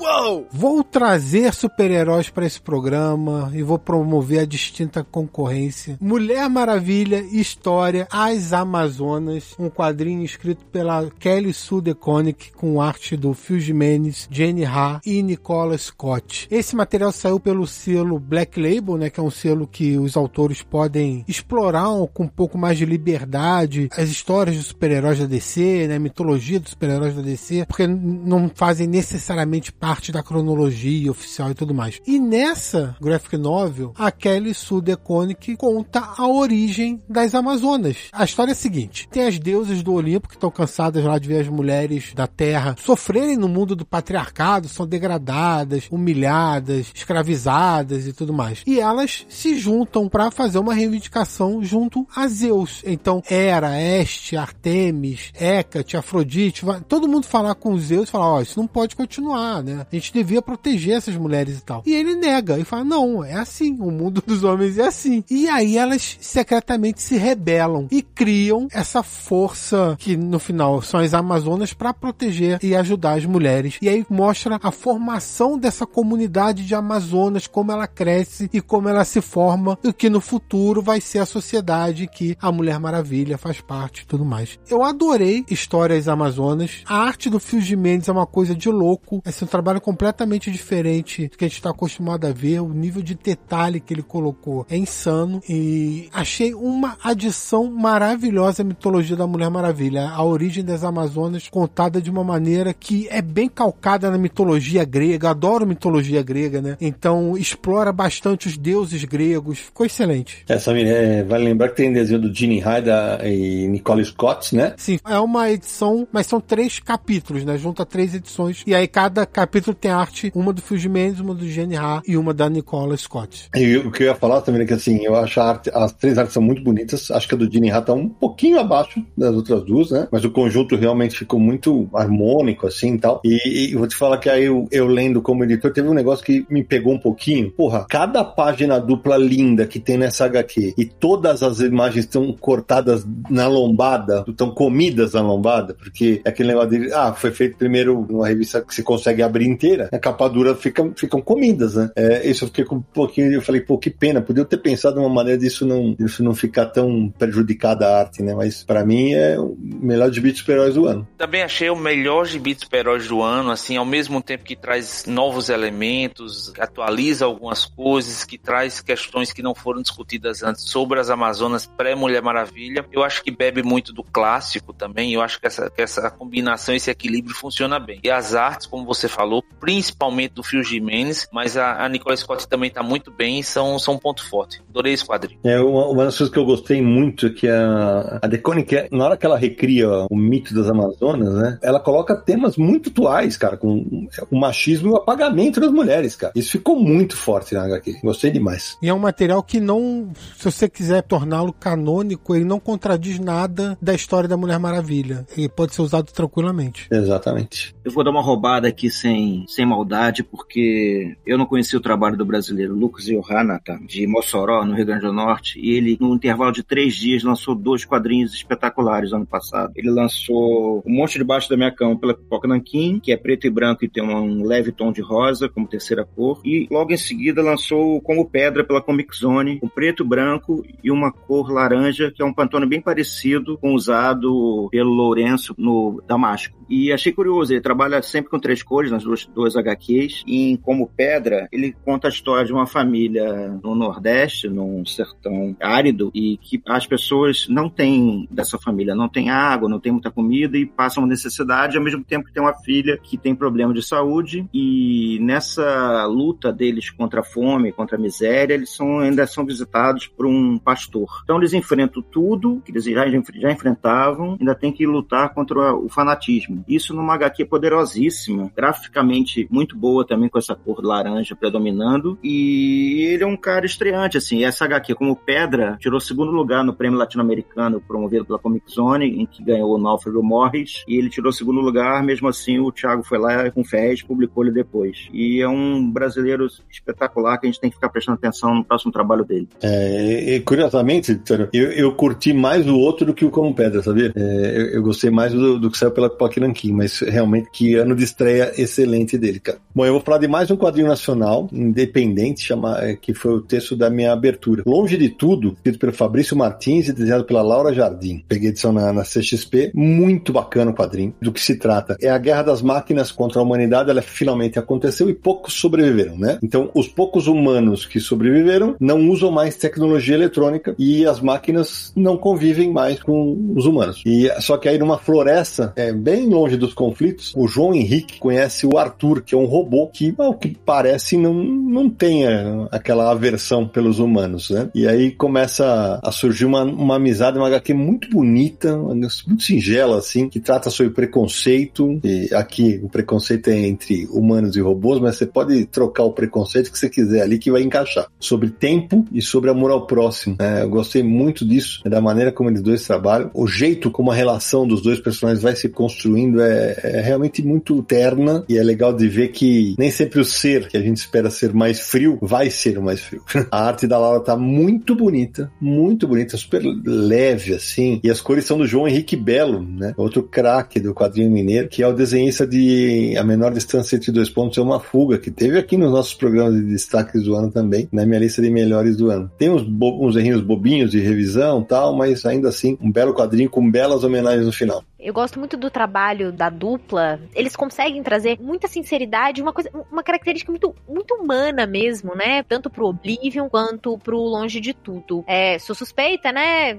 do time dos mineiros aqui, é, sou suspeita. E, e, o João também, o trabalho do João é, é colorista, né? É fantástico. Eu queria só reforçar nosso time mineiro aqui, dizer que é realmente um, um trabalho muito bonito. Como eu não sou mineiro, então não sou suspeito, né? Gosto muito do trabalho da dupla. Confesso que ainda não li longe de tudo, mas está na minha pilha próxima, vai ser das próximas leituras. Mas assim, só para frisar o quanto a gente está citando hoje quadrinhos nacionais de temáticas diferentes e de estruturas diferentes, né? Tá um ano bem rico e diverso nesse sentido. Foi, foi um ano muito bom. Não poderia fazer uma lista de melhores do ano sem colocar Patos da Kate Beaton. Esse quadrinho, ele também é conhecido como aquele quadrinho que entrou na lista de melhores do ano do Obama. a lista do Obama não teve teve nenhum quadrinho além de Patos durante toda a sua história aí e ver a presença de uma HQ nessa lista, assim, é uma validação meio boba, né, gente? Mas é interessante observar o motivo disso. Eu acredito que é porque Patos é um quadrinho muito de verdade, sabe? Primeiro que é uma história biográfica. A Kate Beaton, ela conta um pouco sobre os dois anos que ela passou em campos de extração de petróleo das areias betuminosas de Alberta, no Canadá. Essa frase toda que eu falei aqui pode parecer meio que areia betuminosa, hã? isso é algo que a gente aprende também no quadrinho. A Kate Beaton, ela fez um empréstimo estudantil para cursar a universidade e ela vivia numa região diferente do Canadá, né? Ela não vivia em Alberta e para pagar o empréstimo, ela não conseguiria se manter na carreira que ela escolheu. Ela precisa tomar uma decisão que é deixar a sua família, deixar a sua terra natal e partir para esses campos porque lá é onde tem trabalho e onde se paga muito bem. E pagar muito bem não é à toa. Esse regime de extração de petróleo e toda a questão de como que o sistema funciona ali, tanto para os campos de petróleo, mas para as vidas que estão ali ao redor, seja a vida no sentido biológico mesmo, o quadrinho não chama patos à toa e tem outros motivos para ele se chamar patos, quanto para as vidas humanas ali que estão sendo moídas. E quando eu falo de vidas humanas, eu tô falando dos trabalhadores que vivem ali, eu tô falando das comunidades que vivem ao redor, principalmente comunidades de povos originários, de povos indígenas do Canadá. E a Kate Beaton, a proposta dela não é falar sobre tudo isso. O subtítulo de Patos é Dois Anos nos Campos de Petróleo, e esses dois anos são dela. Então ela vai falar da sua própria experiência como mulher no lugar em que havia 50 homens para cada mulher. São muitos trabalhadores, muitos homens que se comportam de um jeito que é condenável de todas as maneiras possíveis, mas que lá é um hábito. E aquele machismo que a gente vê no nosso dia a dia, né? A gente falou aí de machismo com Mulher Maravilhas Amazonas. Nesse caso aqui, esse machismo, ele tá em um ambiente em que isso é elevado, porque isso é encorajado. A gente tem um ambiente muito masculino, a gente tem homens que, de certa maneira, estimulam outros homens a se comportarem como predadores e qualquer piadinha que a gente pode chamar de piadinha, mas que na verdade são ofensas a mulheres, ou às vezes elas são palavras desconfortáveis, enfim, elas estão ali em um cenário em que a Kate Beaton ela precisa enfrentar isso, mas também lidar com toda a distância da família, lidar com tudo que envolve esse ecossistema que é muito próprio. E eu acho que quando a gente fala sobre patos, a gente tá falando sobre uma experiência feminina, então é indissociável isso. Se você é mulher e você lê patos, você vai se identificar automaticamente com a Kate Beaton. Mas acho que é uma, uma leitura bastante universal pra gente pensar a questão da extração do petróleo, a questão de como que a gente realmente, como que a nossa sociedade tá muito acostumada com essa coisa de moer gente mesmo, sabe? De afetar as vidas, de afetar o planeta, de afetar tudo. É um.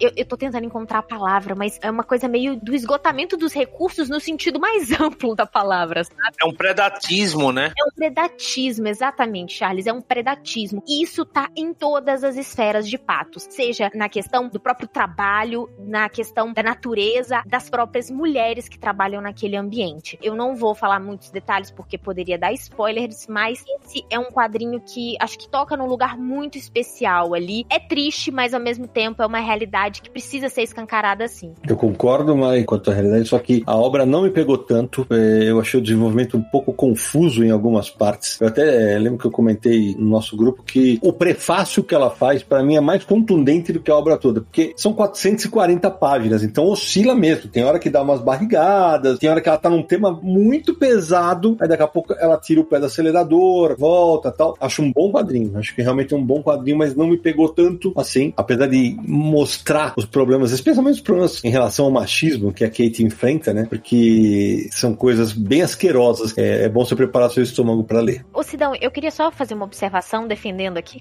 Diga. é que eu acho que tem uma parte disso aí, eu entendo. E a gente fez até um clube de leitura no Fora do Plástico sobre patos, e um dos comentários que aparecia é: Ah, eu achei meio desconexo. Ou então, ah, achei meio repetitivo algumas situações. Ser repetitivo é proposital, né, gente? Aquilo ali que ela tava enfrentando era rotina. A repetição, assim como a gente falou lá em Damasco, no caso da arte, às vezes ela é proposital ali. E no caso dessa, talvez, essa desconexão, eu acredito que também tenha um pouco dessa ideia do processo de produção da Kate. Ela vem das tirinhas, né? Uhum. Então eu acho que isso pode ter um pouco de relação com aquilo que ela trouxe dali, né? E eu entendo, assim, dizer que talvez numa narrativa longa não tenha funcionado tanto. Para mim funcionou muito bem, mas eu compreendo. Pra mim também, Mari. É, mas a repetição nesse caso é também pra mostrar a rotina angustiante que ela tem ali. Não, sim. É, eu, eu acho que o lance nem a repetição. Pra mim é, é a perda de ritmo em algumas sequências. Mas é como eu falei, é um bom quadrinho. Mas eu acho que é o que eu falei. As partes mais contundentes, que é quando ela se sente culpada por algo que a gente não vai contar aqui, né? Isso é contado de um modo bem esparso, né? E tem algumas abordagens que ela passa perto, como por exemplo, o uso de drogas nesses lugares ermos, a ocupação de terras indígenas. Ela meio que só cita pra não aprofundar, entendeu? Eu senti um pouco de falta disso, mas ainda assim acho que merecia estar aqui. É, eu gostei. Eu gostei. Eu senti menos falta disso, porque na verdade o quadrinho era menos sobre o lugar, menos sobre as pessoas e mais sobre a experiência dela, como as coisas chegavam nela. Aí, de novo, por isso que se repete tanto porque a gente também não vai mudando sempre, a gente vai mudando ao longo de um tempo, né? E ela queria reforçar dores e, e trazer problemas, mas problemas que chegavam a ela. Problemas mais gerais, mais políticos, eu acho que ela, que ela só mostra que aquilo ali existe naquele lugar, naquele contexto, mas eu, eu, eu gostei, eu não senti essa questão do ritmo. Se eu senti vontade de acabar o quadrinho, é porque o quadrinho dá vontade de você acabar logo, de passar por isso e de vê-la passar por aqueles dois anos e sair dali o quanto antes, e a gente também fica meio agoniado querendo sair também, mas funcionou pra caramba pra mim. É, tem quadrinho que você quer acabar logo, mas depois fica na cabeça, né? Fica marcado. Bom, minha vez, vou falar agora de um quadrinho que até o, o nome dele é complicado, mas vamos lá. O quadrinho é o número 73304 23 4153 6968, né? Um quadrinho do Tomazotti que saiu pela Dark Side. Tomazotti que a gente conheceu no cinema Panóptico e no A Floresta, né? Ambos também saíram pela Dark Side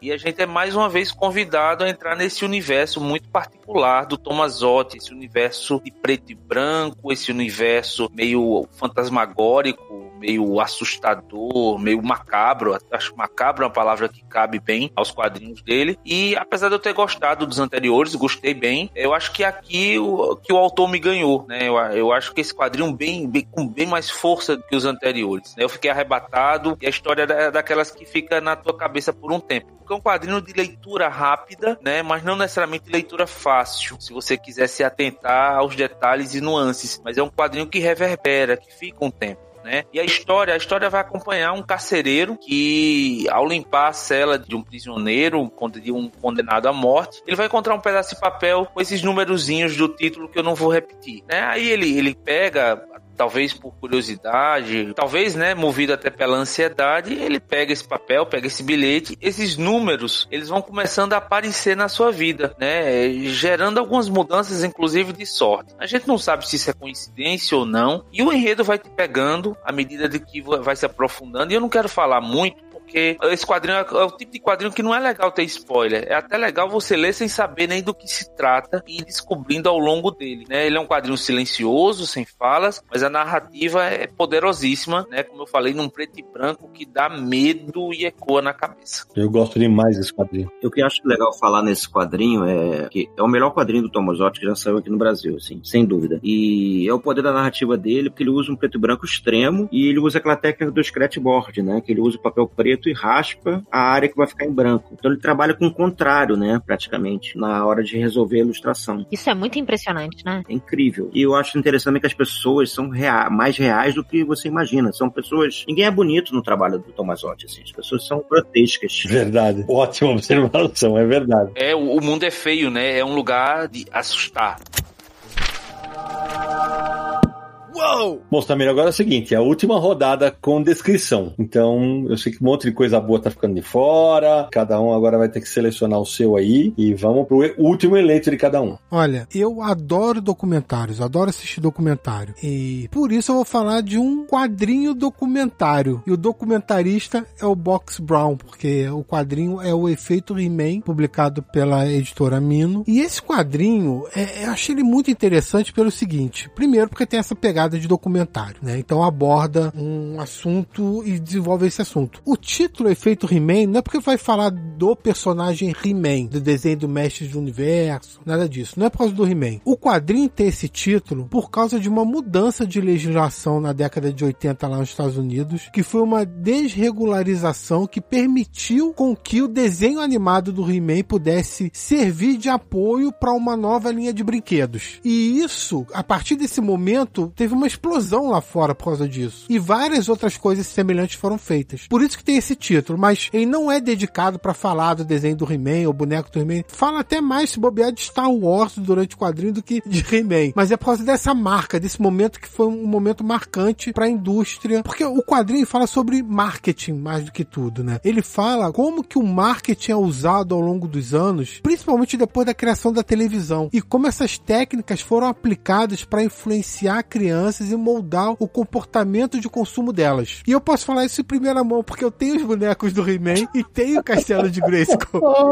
então eu fui atingido por essas técnicas de marketing, né? Que momento. Funcionou contigo, né, Samir? Pois é. é, é foi um momento Inception, sabe? Uhum. Que aconteceu comigo. E aí é interessante por causa disso, pra você ver como técnicas de marketing foram exploradas pela indústria do entretenimento desde o início. Claro, vai até antes da criação da TV, mas a partir da criação da TV até os dias de hoje. Não, o trabalho de pesquisa do Box Brown nesse livro é absurdo, assim. Concordo. E você vê como a mídia americana, a partir dessa, na verdade, a, os fabricantes de brinquedos usaram a mídia impressa para ajudar na venda de bonecos, assim. Tem um momento lá que ele fala que a Marvel foi usada para criar micronautas, as HQs dos micronautas, para vender os bonecos. Sim. Ué, o próprio He-Man, que é o, o, tema aqui do título, a DC foi contratada para fazer quadrinhos do He-Man, porque não existia, não, não existia um backstory daquele boneco. Eles precisavam criar alguma coisa. E a DC fez uns quadrinhos e tal, foi o iníciozinho de tudo ali. Cara, isso é usado desde há 50 anos, desde sempre. E é sempre dando volta, né, para contornar a situação da legislação. E é uma coisa que ele mostra com o é um trabalho de pesquisa absurdo. É, só que o que me parece, em, especialmente do, na primeira metade, me parece uma tese, uma tese de doutorado, de mestrado, sei lá, em quadrinhos no começo. E tem uma coisa, uma coisa que me pega um pouquinho nesse álbum, que em momento algum ele toca no tema que, olha, pai pode falar não pra criança. Em momento algum ele fala disso. Que a criança não compra nada. Quem compra é o pai. Sim, mas até ele fala do Star Wars, por exemplo, é o momento que o pai passa a mania pro filho, né? Isso, mas isso é lá na frente, né? É, sim, sim. É aquela ótica bem mercantilista, né? Ah, vamos, é, compra, compra, compra. E hoje é, é importante lembrar, a gente não pode ter propaganda voltada para criança no Brasil, né? E, e, lá fora não sei como é que é a legislação, mas aqui não pode, né? Eu concordo com o Sidão, eu entendo o trabalho de pesquisa e ele faz isso em todas as obras dele, né? Ele tem um trabalho de pesquisa muito extenso, mas o que me pega nas obras do Box Brown é que esse trabalho de pesquisa ele é quase que literalmente convertido em quadrinho. E me incomoda, eu acho muito hermético, eu acho, eu acho engessado a forma como ele escolhe contar a história dele. Os traços, o enquadramento, parece aquele documentário que se fosse um documentário em filme seria um pouco monocórdico. Você daria umas cochiladinhas no meio do documentário e isso me incomoda. Apesar de eu achar o efeito He-Man o melhor das obras do Box Brown que saiu no Brasil, ainda não me pega. É, a narrativa é dura, mas acho que se você compra a ideia, você embarca. Assim. Bem, eu já falei que eu gosto de reportagens em quadrinhos, mas eu também adoro personagens detestáveis, protagonistas horrorosos. Então, o protagonista de Malaterre é um baita exemplo, assim. O Gabriel é um é um sujeito que bebe, fuma horrores e, e ele entra numa de viajar para a África e levar os dois filhos na bagagem, brigando com a ex-mulher. Então, assim, é uma HQ incrível de conflito entre ele e os dois filhos, que são separados da mãe e do irmão mais novo que fica com ela. Desgraçado. É, e ao mesmo tempo, ele, assim, ele não cria as crianças. As crianças ficam soltas lá na África, um continente inóspito para eles, que eles vieram da Europa. E ao mesmo tempo é uma autoficção do Pierre Henri Gaumont, que é o mesmo autor do A Firma Pereira, que saiu pela Nemo também, a mesma editora, e ele passou a infância na Tunísia, só que na história do Malaterra ele troca por África. Então tem muito da história pessoal dele, o alter ego dele é o, é o filho mais velho, que vai com o pai para África com ele e a irmã. Então é um conflito sempre com o pai e a mãe fica longe, e ao mesmo tempo é, um, é uma história de aprendizado, de vivência, que ele fica sozinho com a irmã e eles descobrem a adolescência, a vida, e num, num país bem diferente do que eles conheciam. Eu gosto muito. O Gabriel ele entra aqui no nosso ranking. A gente, esse ano, a gente tirou o ano para falar de quadrinhos com personagens, né?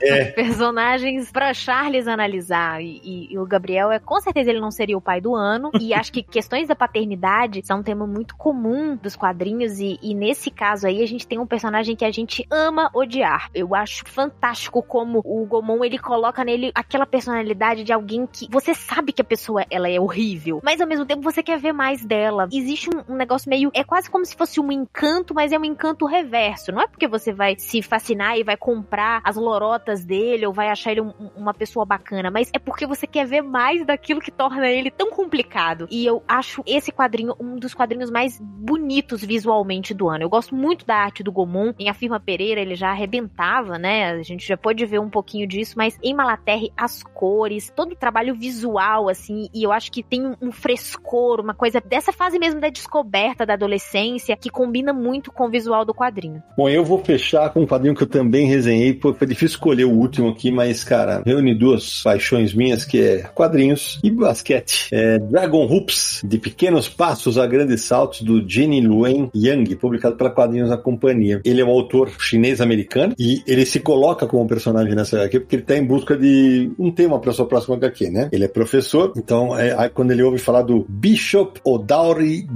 O time de basquete da escola em que ele lecionava em Oakland, na Califórnia. Ele ouve que o time poderia ter chances reais de ganhar o campeonato estadual tal, só que o Young nunca teve nenhum interesse por basquete, nenhum, por esporte algum, né? E ainda assim ele achou que seria legal contar a história daqueles jovens e do, e do treinador durante a temporada. Bom, é muito difícil ter quadrinho que retrata bem esportes para mim. Ah, mas tem um monte de mangá, tá? é que quando vai muito pro fantástico não me pega. Agora esse aqui, cara, são quase 450 páginas. Achei massa pra caramba que a capa reproduz a textura de uma bola de basquete com aquelas bolinhas para que você segure, né, tal. E acabei encantado pelo quadrinho, que é um quadrinho inclusive que ganhou o Eisner, o Harvey e foi o livro do ano do New York Times, né? Porque até eu acho o Telly e o Samir brincaram sobre documentários. Isso aqui é um documentário sobre esportes. Saca aqueles documentários que o cara passa o ano inteiro percorrendo e mostrando os bastidores e tal? O Young ele se preocupa na história, inclusive com quem não entende nada de basquete. Isso que eu achei foda, velho. Ele mostra o preconceito com estrangeiros, com negros, com mulheres ali em Oakland. Oakland é, é a cidade do, onde joga o Warriors, o Golden State Warriors, que é o time que eu, que eu gosto da, da NBA, né? Então, assim, o mais legal é que ao mesmo tempo ele se coloca numa subtrama, num subplot do processo de pesquisa, quando ele é convidado para fazer uma HQ do Superman. O ritmo da leitura muda muito durante o livro, né? Mas ainda assim achei a leitura muito interessante. E ele, mesmo sem entender nada de basquete, ele consegue empolgar na narrativa dos jogos. Gostei muito. Ah, eu também gostei, Sidão. Também gostei, gostei da forma como ele escolheu contar essa história, de como ele entra na história como personagem, mas ele não, não, não incomoda, ele não impõe a presença dele como às vezes alguns documentaristas fazem. Então ele consegue equilibrar isso bem. Fala sobre basquete para quem não entende de basquete, mas ao mesmo tempo fala de basquete para quem, como você, gosta e acompanha. Então acho que é um quadrinho de leitura universal. Eu acho que a grande função de um documentário é tornar aquele tema conhecido, é apresentar. E ele apresenta e envolve bem. Adorei esse quadrinho. Esse quadrinho é, eu acho que é bem pop. Eu acho que o traço cartunesco dele ajuda bastante, assim, muito. Eu tinha um punhado de outros quadrinhos que poderiam entrar aqui nessa última menção é, mais completa, né? Mas eu escolhi um quadrinho de super-heróis. Olha aí! É, o Alvo Humano do Tom King e do Greg Smallwood. É, eu gosto muito do trabalho do Tom King como um todo. Gostei, acho que, de praticamente tudo que eu li dele. Mas Alvo Humano pegou num lugar especial ali. Eu acho que é curioso, porque, assim, quem acompanha, é, me acompanha no Fora do Plástico, né? Enfim, sabe que eu não cresci lendo a Liguinha ou que eu nem sabia quem era alvo humano, né? Uhum. Até porque eu, eu, eu, fiquei sabendo de leitores de, de supers que cresceram lendo isso que não conheciam o alvo humano, porque o Tom King tem essa coisa ali de pegar personagens B. E aqui ele faz isso mais uma vez muito bem. Essa edição foi publicada pela Panini em dois volumes aqui, ela se encerra em dois volumes, e o Christopher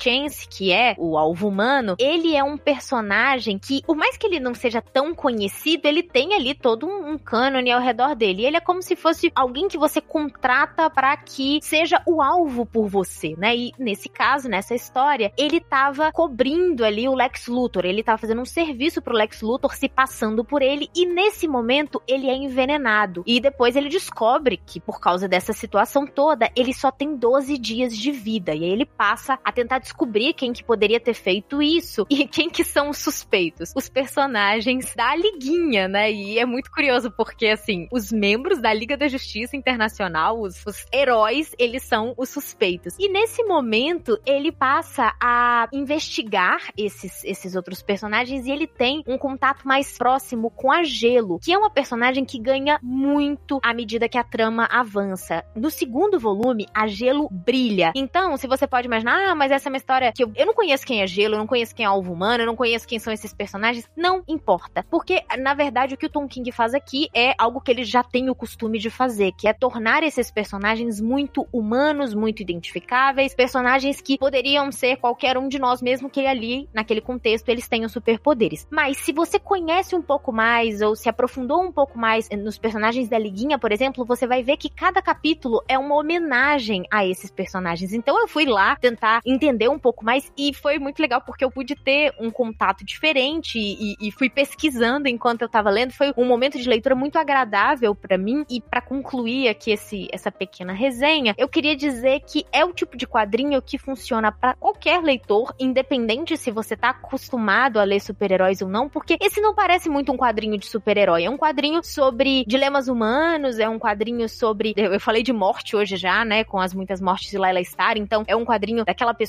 que tá com uma hora marcada ali, então que precisa lidar com os últimos dias de vida, e é um quadrinho de romance também, porque o Christopher Chance e a Gelo, eles têm um encontro ali que é um negócio de alma, e a gente vai vendo como que isso tá relacionado com a história, como que isso tá relacionado com os outros personagens da liguinha, e eu acho que a conclusão desse quadrinho é muito boa, tem um mistério que vai o tempo todo sendo desenvolvido e que eu particularmente não imaginava o final. É, Mari, eu, eu também gosto bastante.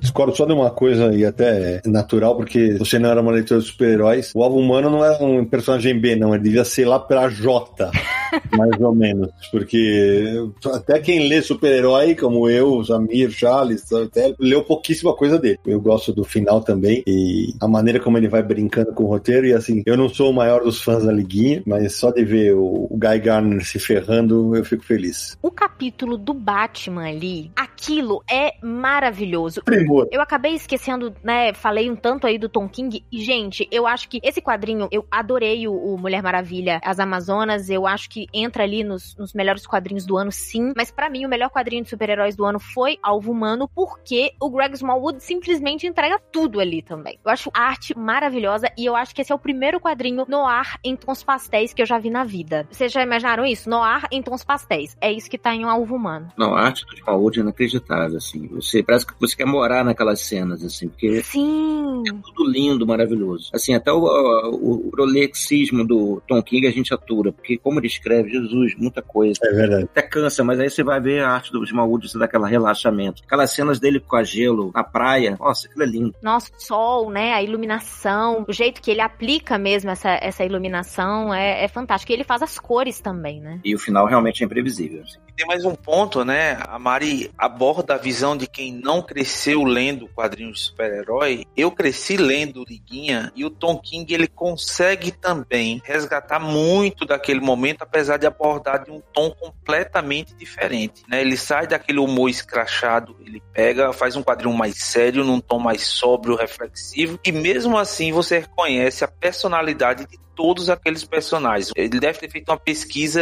bem extensa, porque tá tudo muito claro ali. Ele conhece aquele povo. Bom, eu vou fechar com algo que para mim não é polêmico, mas eu sei que aqui vai ser polêmico, porque nem todo mundo gosta. Eu vou falar de Mônica, do Daniel Close, né, que saiu pela Nemo. Eu falo que não é um quadrinho, eu falo que Mônica é a nova experiência do Daniel Close. Experiência mesmo, define isso, porque para mim parece assim, são muitos quadrinhos em um só, que vai falar sobre vários temas, mas se mantém falando de um tema comum, que é a busca pela verdade individual de cada pessoa, em meio a crenças, em meio a representações, a negações e a recalques. Ou seja, né, minha praia. Adoro isso. E aqui a gente vai acompanhar a Mônica, a Mônica do título, mais uma dessas personagens problema, difíceis que a gente tá falando aqui, mais uma protagonista desse nível aí. A gente conhece a Mônica aqui nessa história, a gente acompanha, na verdade, ela desde antes dela ser Mônica, desde antes dela nascer, e vamos até o além de Mônica falando do que está ao redor dela. É né? uma personagem forte, complexa, confusa, que está o tempo inteiro em busca de si, se perdendo, às vezes se encontrando, e isso tudo depois de um abandono e de uma ausência parental muito marcadas. Né? É uma história, parece que todo mundo ali tomou um pouco de ácido, ou então é a própria acidez natural do Close, né? Mas ele vai mostrar esses personagens perdidos numa América falida, numa América carente, numa América triste. É um gibi muito triste, é um gibi de desilusão, né? Então, assim, como eu falei, é uma experiência. Eu sempre topo entrar nas experiências do Close. Mais uma vez, eu entrei, gostei, e parece que não gostei sozinho porque acabou de ganhar Anguleme, né? Você deu a carteirada agora, né, Charlie? Você acabou de ganhar Anguleme. E eu vou mandar Anguleme pro meio do inferno, porque eu não gostei nada. Eu não gostei porra nenhuma. Na verdade, não é que eu não gostei. Eu acho um HQ ok. Boa. Eu não compro as coisas do Daniel Close, não falam comigo. Elas não. Literalmente, ah, ah mas eu até perguntei para você, mas ah, porque é estranho. Então, para mim é estranho demais. É, tem pelo menos dois capítulos aí no livro que eu já perguntei para várias pessoas, tá, o que, que é esse capítulo aqui? Cada um tem o seu entendimento, cada um sugere uma coisa. Mas isso não é fantástico, Sidão? Assim... Não, não é, não acho, não, eu não acho, eu não acho nada fantástico. Eu não acho nada fantástico, de verdade não. Porque para mim parece uma coisa desconexa que ele fez ali, talvez porque o que o Charles falou, talvez porque eu não estivesse fazendo uso de nenhum de nenhum psicotrópico. Psicotrópico, boa.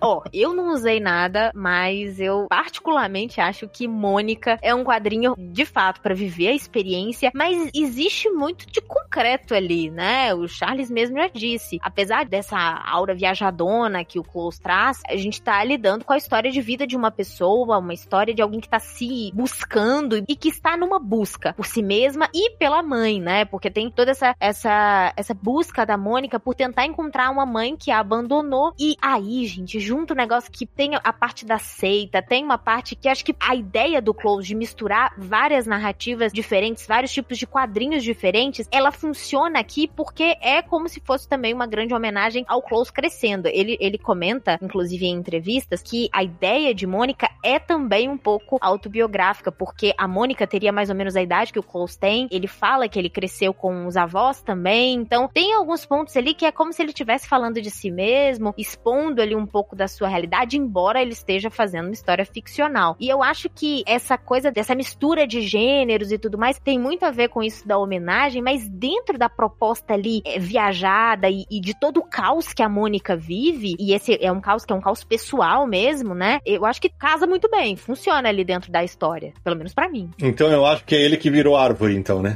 pra quem já leu entendeu o que, que, que é aquele capítulo, velho. Esse capítulo que ninguém consegue me explicar. Ah, não é, porque aquilo pode ser a Mônica escrevendo uma história. Eu deixo pra. Eu, detalhe, eu li duas vezes. Não me pega, realmente. A gente precisa subjetivar-se, então. É, abstraia-se. É, não, essa frase, é, é, essa aí é, é, é, que você usa quando você gosta muito de alguém, entendeu? Não é o meu caso. Né? Eu gosto de coisas dele. O Wilson eu acho maravilhoso, mas esse, pra mim, de verdade, não pega. Eu adoro o Ghost World, mas o Mônica não bateu pra mim, não. Eu também não vai, não. Realmente não vai. Uou! Bom, então é o seguinte, fechamos aqui. E aí, e, ô, Charles, eu pensei que você ia fazer a brincadeira que uma galera fez comigo no, no Twitter. Falou, pô, uma Graphic MSP internacional. Eu falei que eu não ia trabalhar com nenhum autor, tá vendo? E aí eu trabalho com o Daniel Close. Essa Mônica é sem acento, vale lembrar. A Mônica do Daniel Close. Então é o seguinte, 25 indicações. Então agora é a hora do pinga-fogo. A gente vai citar o máximo de quadrinhos que a gente conseguir no tempo que nos resta. Nome do quadrinho, autor ou autora e quem publicou no Brasil, tá bom? Let's go. Samina Aliato começa. Quadrinhos dos anos 20 do André Damer, publicado pela Quadrinhos na Companhia. É, eu vou citar material poético de Alves saiu pela Brasa. As Gerações, da Flávia Biondi, publicado pela Poseidon. Mas Companhias da Anco, publicado pela Veneta. Eu vou de O Voo do Corvo, do Jean-Pierre Gibrat, saiu pela Pipoca Nanquim. Juan Buscamares, do Félix Vega, pela Conrad. Vou falar de Archais, do Ricardo Barreiro, com arte do Eduardo Risso, que saiu pela Comic Zone. Já que a gente falou de Anguleme, vamos falar também de um ganhador de Anguleme. A Bela Casa do Lago, volume 1, escrito pelo James Tinion IV, desenhado pelo Álvaro Martinez Bueno, publicado pela Panini, tô louco pra ler a sequência. Declínio de um Homem, do Osamu Dazai, adaptado pelo Junji Ito, saiu pela JBC. Eu vou de trilogia shakespeariana de Gianni De Luca, que saiu pela Figura. Drácula, por Jorge Bess, pela editora Risco. Ópera Negra, da franco-brasileira Clara Chotil, saiu pela Veneta. Uma Moeda ou um Beijo, escrito pelo Leonardo Melo e desenhado pelo André Calimã, publicado pela Quadrinópole. Vira-lata Virador, do Gregory Panaccione, publicado pela Nemo. Lusco Fusco, do Orlandelli, que saiu em dois volumes independentes. Primavera de 68, pelo Gianfranco Manfredi, Luca Casalguida e Pedro Mauro, da editora 85. É música popular em quadrinhos, que saiu pela Brasa e reúne vários quadrinistas brasileiros quadrinizando músicas nacionais. Sementes, escrito pela Inocente e desenhado pelo David Yarra, publicado pela Trem Fantasma. Estamos Todas Bem, da Ana Penhas, publicado pela editora Palavras. Colorado Train, do Alex W. Winker, que saiu pela Comic Zone. Confins de um sonho da Yumi Sudo para Pipoca e Nankin. Crime Scene Graphic Novel, volume 1, que saiu pela Dark Side, reúne vários autores também. Eu vou de janeiro 06 do Pupa Budá, publicado pela Mina no projeto Narrativas Periféricas. Continuando no Narrativas Periféricas, eu vou de Bancarrota do Eric Baquette, publicado pela Mina. Eu vou roubar, vou falar três, vocês vão entender. Na verdade, Asa Noturna, volumes 3, 4 e 5. Sim, eu ignorei a, o volume 2 de propósito. Esses três volumes são do Tom Taylor e do Bruno Redondo, que saíram pela Panini. Batman, Um Dia Ruim, Charada, pelo Tom King e Mitch Gerards, da Panini. Começo do Fim, de Marc-Antoine Metier, que saiu pela Comic Zone. O Filme Perdido, escrito pelo César Gananian, desenhado pelo Chico França, publicado pela Quadrinhos da Companhia. O Chico França faz sei lá quantos estilos diferentes, é muito interessante. Eu Dragão, do Juan Publicado pela Comic Zone. Os Santos, de Leandro Assis e Priscila Oliveira, que saiu pela Todavia. Carmen, do Guilherme Mart, pela Dark Side. Sunny Sunyan, da Miki Yamamoto, que saiu pela JBC. Eu vou na coleção Top, volume 3, do Sérgio Top, América do Norte, publicado pela Figura. O Mundo Sem Fim, de Jean-Marc Jankovic e Christophe Blaine, publicado pela Nemo. Eu vou de outro nacional, A Vingança da Última Bailarina, conclusão da trilogia de Guilherme de Souza. 60 Primaveras no Inverno, da Aimee Young e Ingrid Schabert, da Nemo. Coração das Trevas, de Peter Cooper, saiu pela Quadris na CIA e a partir do livro do Joseph Conrad. Eu vou com um que me surpreendeu, cara. Mulher Gato, Cidade Solitária, do Cliff Chiang, publicado pela Panini. Eu vou de O Segredo da Força Sobre-Humana, da Alison Bechdel, publicada pela editora Todavia. Mais um Brubaker, né? Nunca é demais. Velvet, agora uma parceria do Brubaker com o Steve Epting, que saiu pela Mino. Little Nemo, volume 2, do Winsor McKay, publicado pela Figura. Náufrago Morris, de Pablo Franco e Lautaro Fisman, saiu pela Comic Zone. Carniça e a Blindagem Mística, volume 3, do Chico, publicação independente. Debaixo d'Água, de Fernanda Balcá e José Aguiar, publicado pela Quadrinhofilia. A Dastra na África, de Barry Windsor Smith, que saiu pela Trem Fantasma. A Iminente Cegueira, de Billy Scott, da Zoe Thorogood, da Conrad. Eu vou recomendar outro do Guilherme de Souza, que é Trabalho de História, saiu de forma independente. Eu vou voltar nos super-heróis. Starman, edição de luxo, volume 3, escrito pelo James Robinson, com desenhos do Tony Harris e outros artistas, publicado pela Panini. Eu vou de Na Luta, Reflexos do Mundo, do Fabiano Tomé, publicado pela Nemo. Eu vou de Saga, volume 10, do Brian Kevon, da Fiona Staples, que saiu pela Devir. Bom, foi 10 de cada um agora, moçada, mas é o seguinte, vai, um chorinho, um chorinho extra. Então, para encerrar, três quadrinhos nacionais. Bear, da Bianca Pinheiro, publicado pela Conrad, que foi uma obra refeita pela Bianca, né? Black Orion, do Bruno Selling, publicado pela Mino. E Magali Receita, gráfico MSP da Carol Rossetti, que saiu pela Panini. É, eu vou falar de um que eu não costumo falar muito, que é o gênero super-herói. Eu vou falar de Grand Design Hulk, do Jim Hugg, que saiu pela Panini. E eu vou citar três. Um que, infelizmente, pouca gente leu. A Laxiner, a Era da Inocência, volume 1, escrito pelo Carlos Sampaio, desenhado pelo José Munhoz, publicado pela Pock Nankin. Hitman, edição de luxo, volume 3, do Gar Fennis, com desenho do John McCrae e outros artistas pela Panini. E fechando, Tem Sido um Esforço, do Max Andrade, publicado pela Marte. Eu queria falar rapidinho de Quase Tudo São Flores, da Caripola. É o primeiro trabalho da autora, é um quadrinho independente e, gente, que estreia bonita. De verdade, vale muito a pena. Preciso comprar isso aí, Mari. Comprei e não chegou ainda. Para fechar, vou citar dois quadrinhos. Eu vou citar Museu, do Chaboté, que saiu pela Pipoca e Nanquim. E vou fechar com o nacional Jeremias Estrela, do selo Graphic MSP, do Rafael Calça e do Jefferson Costa, que saiu pela Panini.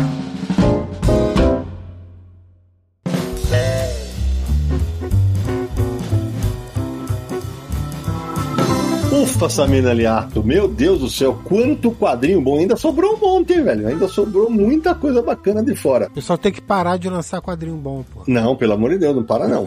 Antes da gente encerrar, Samina Aliato, aqueles contatos marotos para quem quiser encontrar o Confins do Universo nessa internet repleta de bons quadrinhos. Esse episódio de destaques do ano, né, que já se tornou uma tradição aqui no Confins do Universo, todo início de ano a gente faz um programa citando aí os quadrinhos que pra gente foram destaques no ano anterior, né? Então esse foi os destaques de 2023. Você pode ouvir todos os outros episódios acessando podcast.universohq.com. Também estamos lá no iTunes, é só você procurar por Confins Universo, nos streams de música, Spotify, Deezer, também agregadores de podcast, Google Podcasts, enfim, você encontra o Confins aí pela internet, é só seguir a gente para receber os novos episódios. Mande aí uma mensagem, o e-mail é podcast@universohq.com. Comente aí algum episódio anterior, suas sugestões, suas críticas, seus elogios, suas perguntas. Queremos perguntas e comentários para fazer outro episódio especial dos leitores. E o site é universohq.com. Acesse lá para tudo sobre o universo dos quadrinhos. Nos siga nas redes sociais Universo HQ no Facebook, no Twitter e no Instagram, além do nosso canal lá no YouTube, né? youtube.com barra Universo HQ. Lembrando aí a campanha no Catarse, pessoal. Passe lá, dê uma olhadinha. A partir de cinco reais você já colabora. catarse.me barra Universo HQ. Mariana Viana, minha querida, obrigado mais uma vez por participar desse episódio dos destaques do ano, ainda mais que você teve live hoje, no dia da gravação, terminou a live, engoliu ah, o seu jantar e veio gravar com a gente. Mais uma vez, muitíssimo obrigado.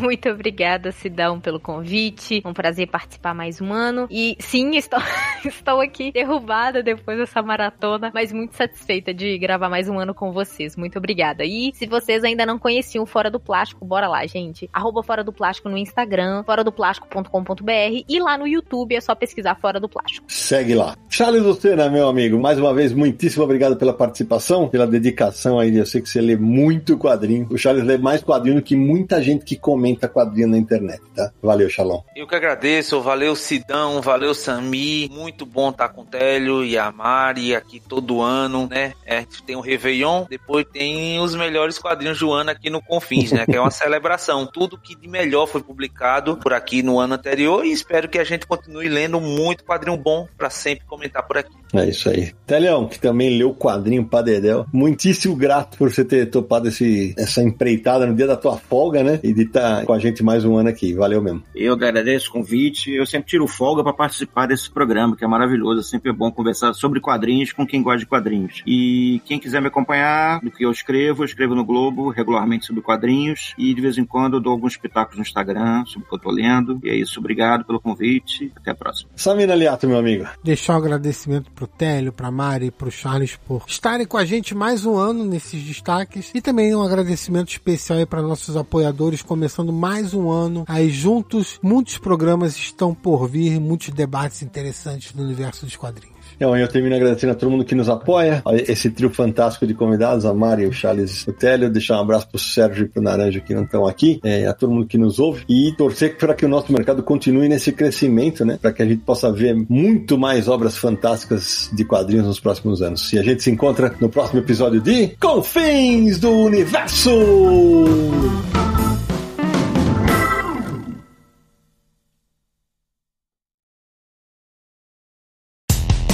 Dia mais claro ou na noite mais densa, você está deixando a nossa presença. Faça uma boa viagem de volta, mas não fique disperso. Nos encontraremos no próximo episódio de Confins do Universo. Este podcast foi editado por Radiofobia, podcast e multimídia.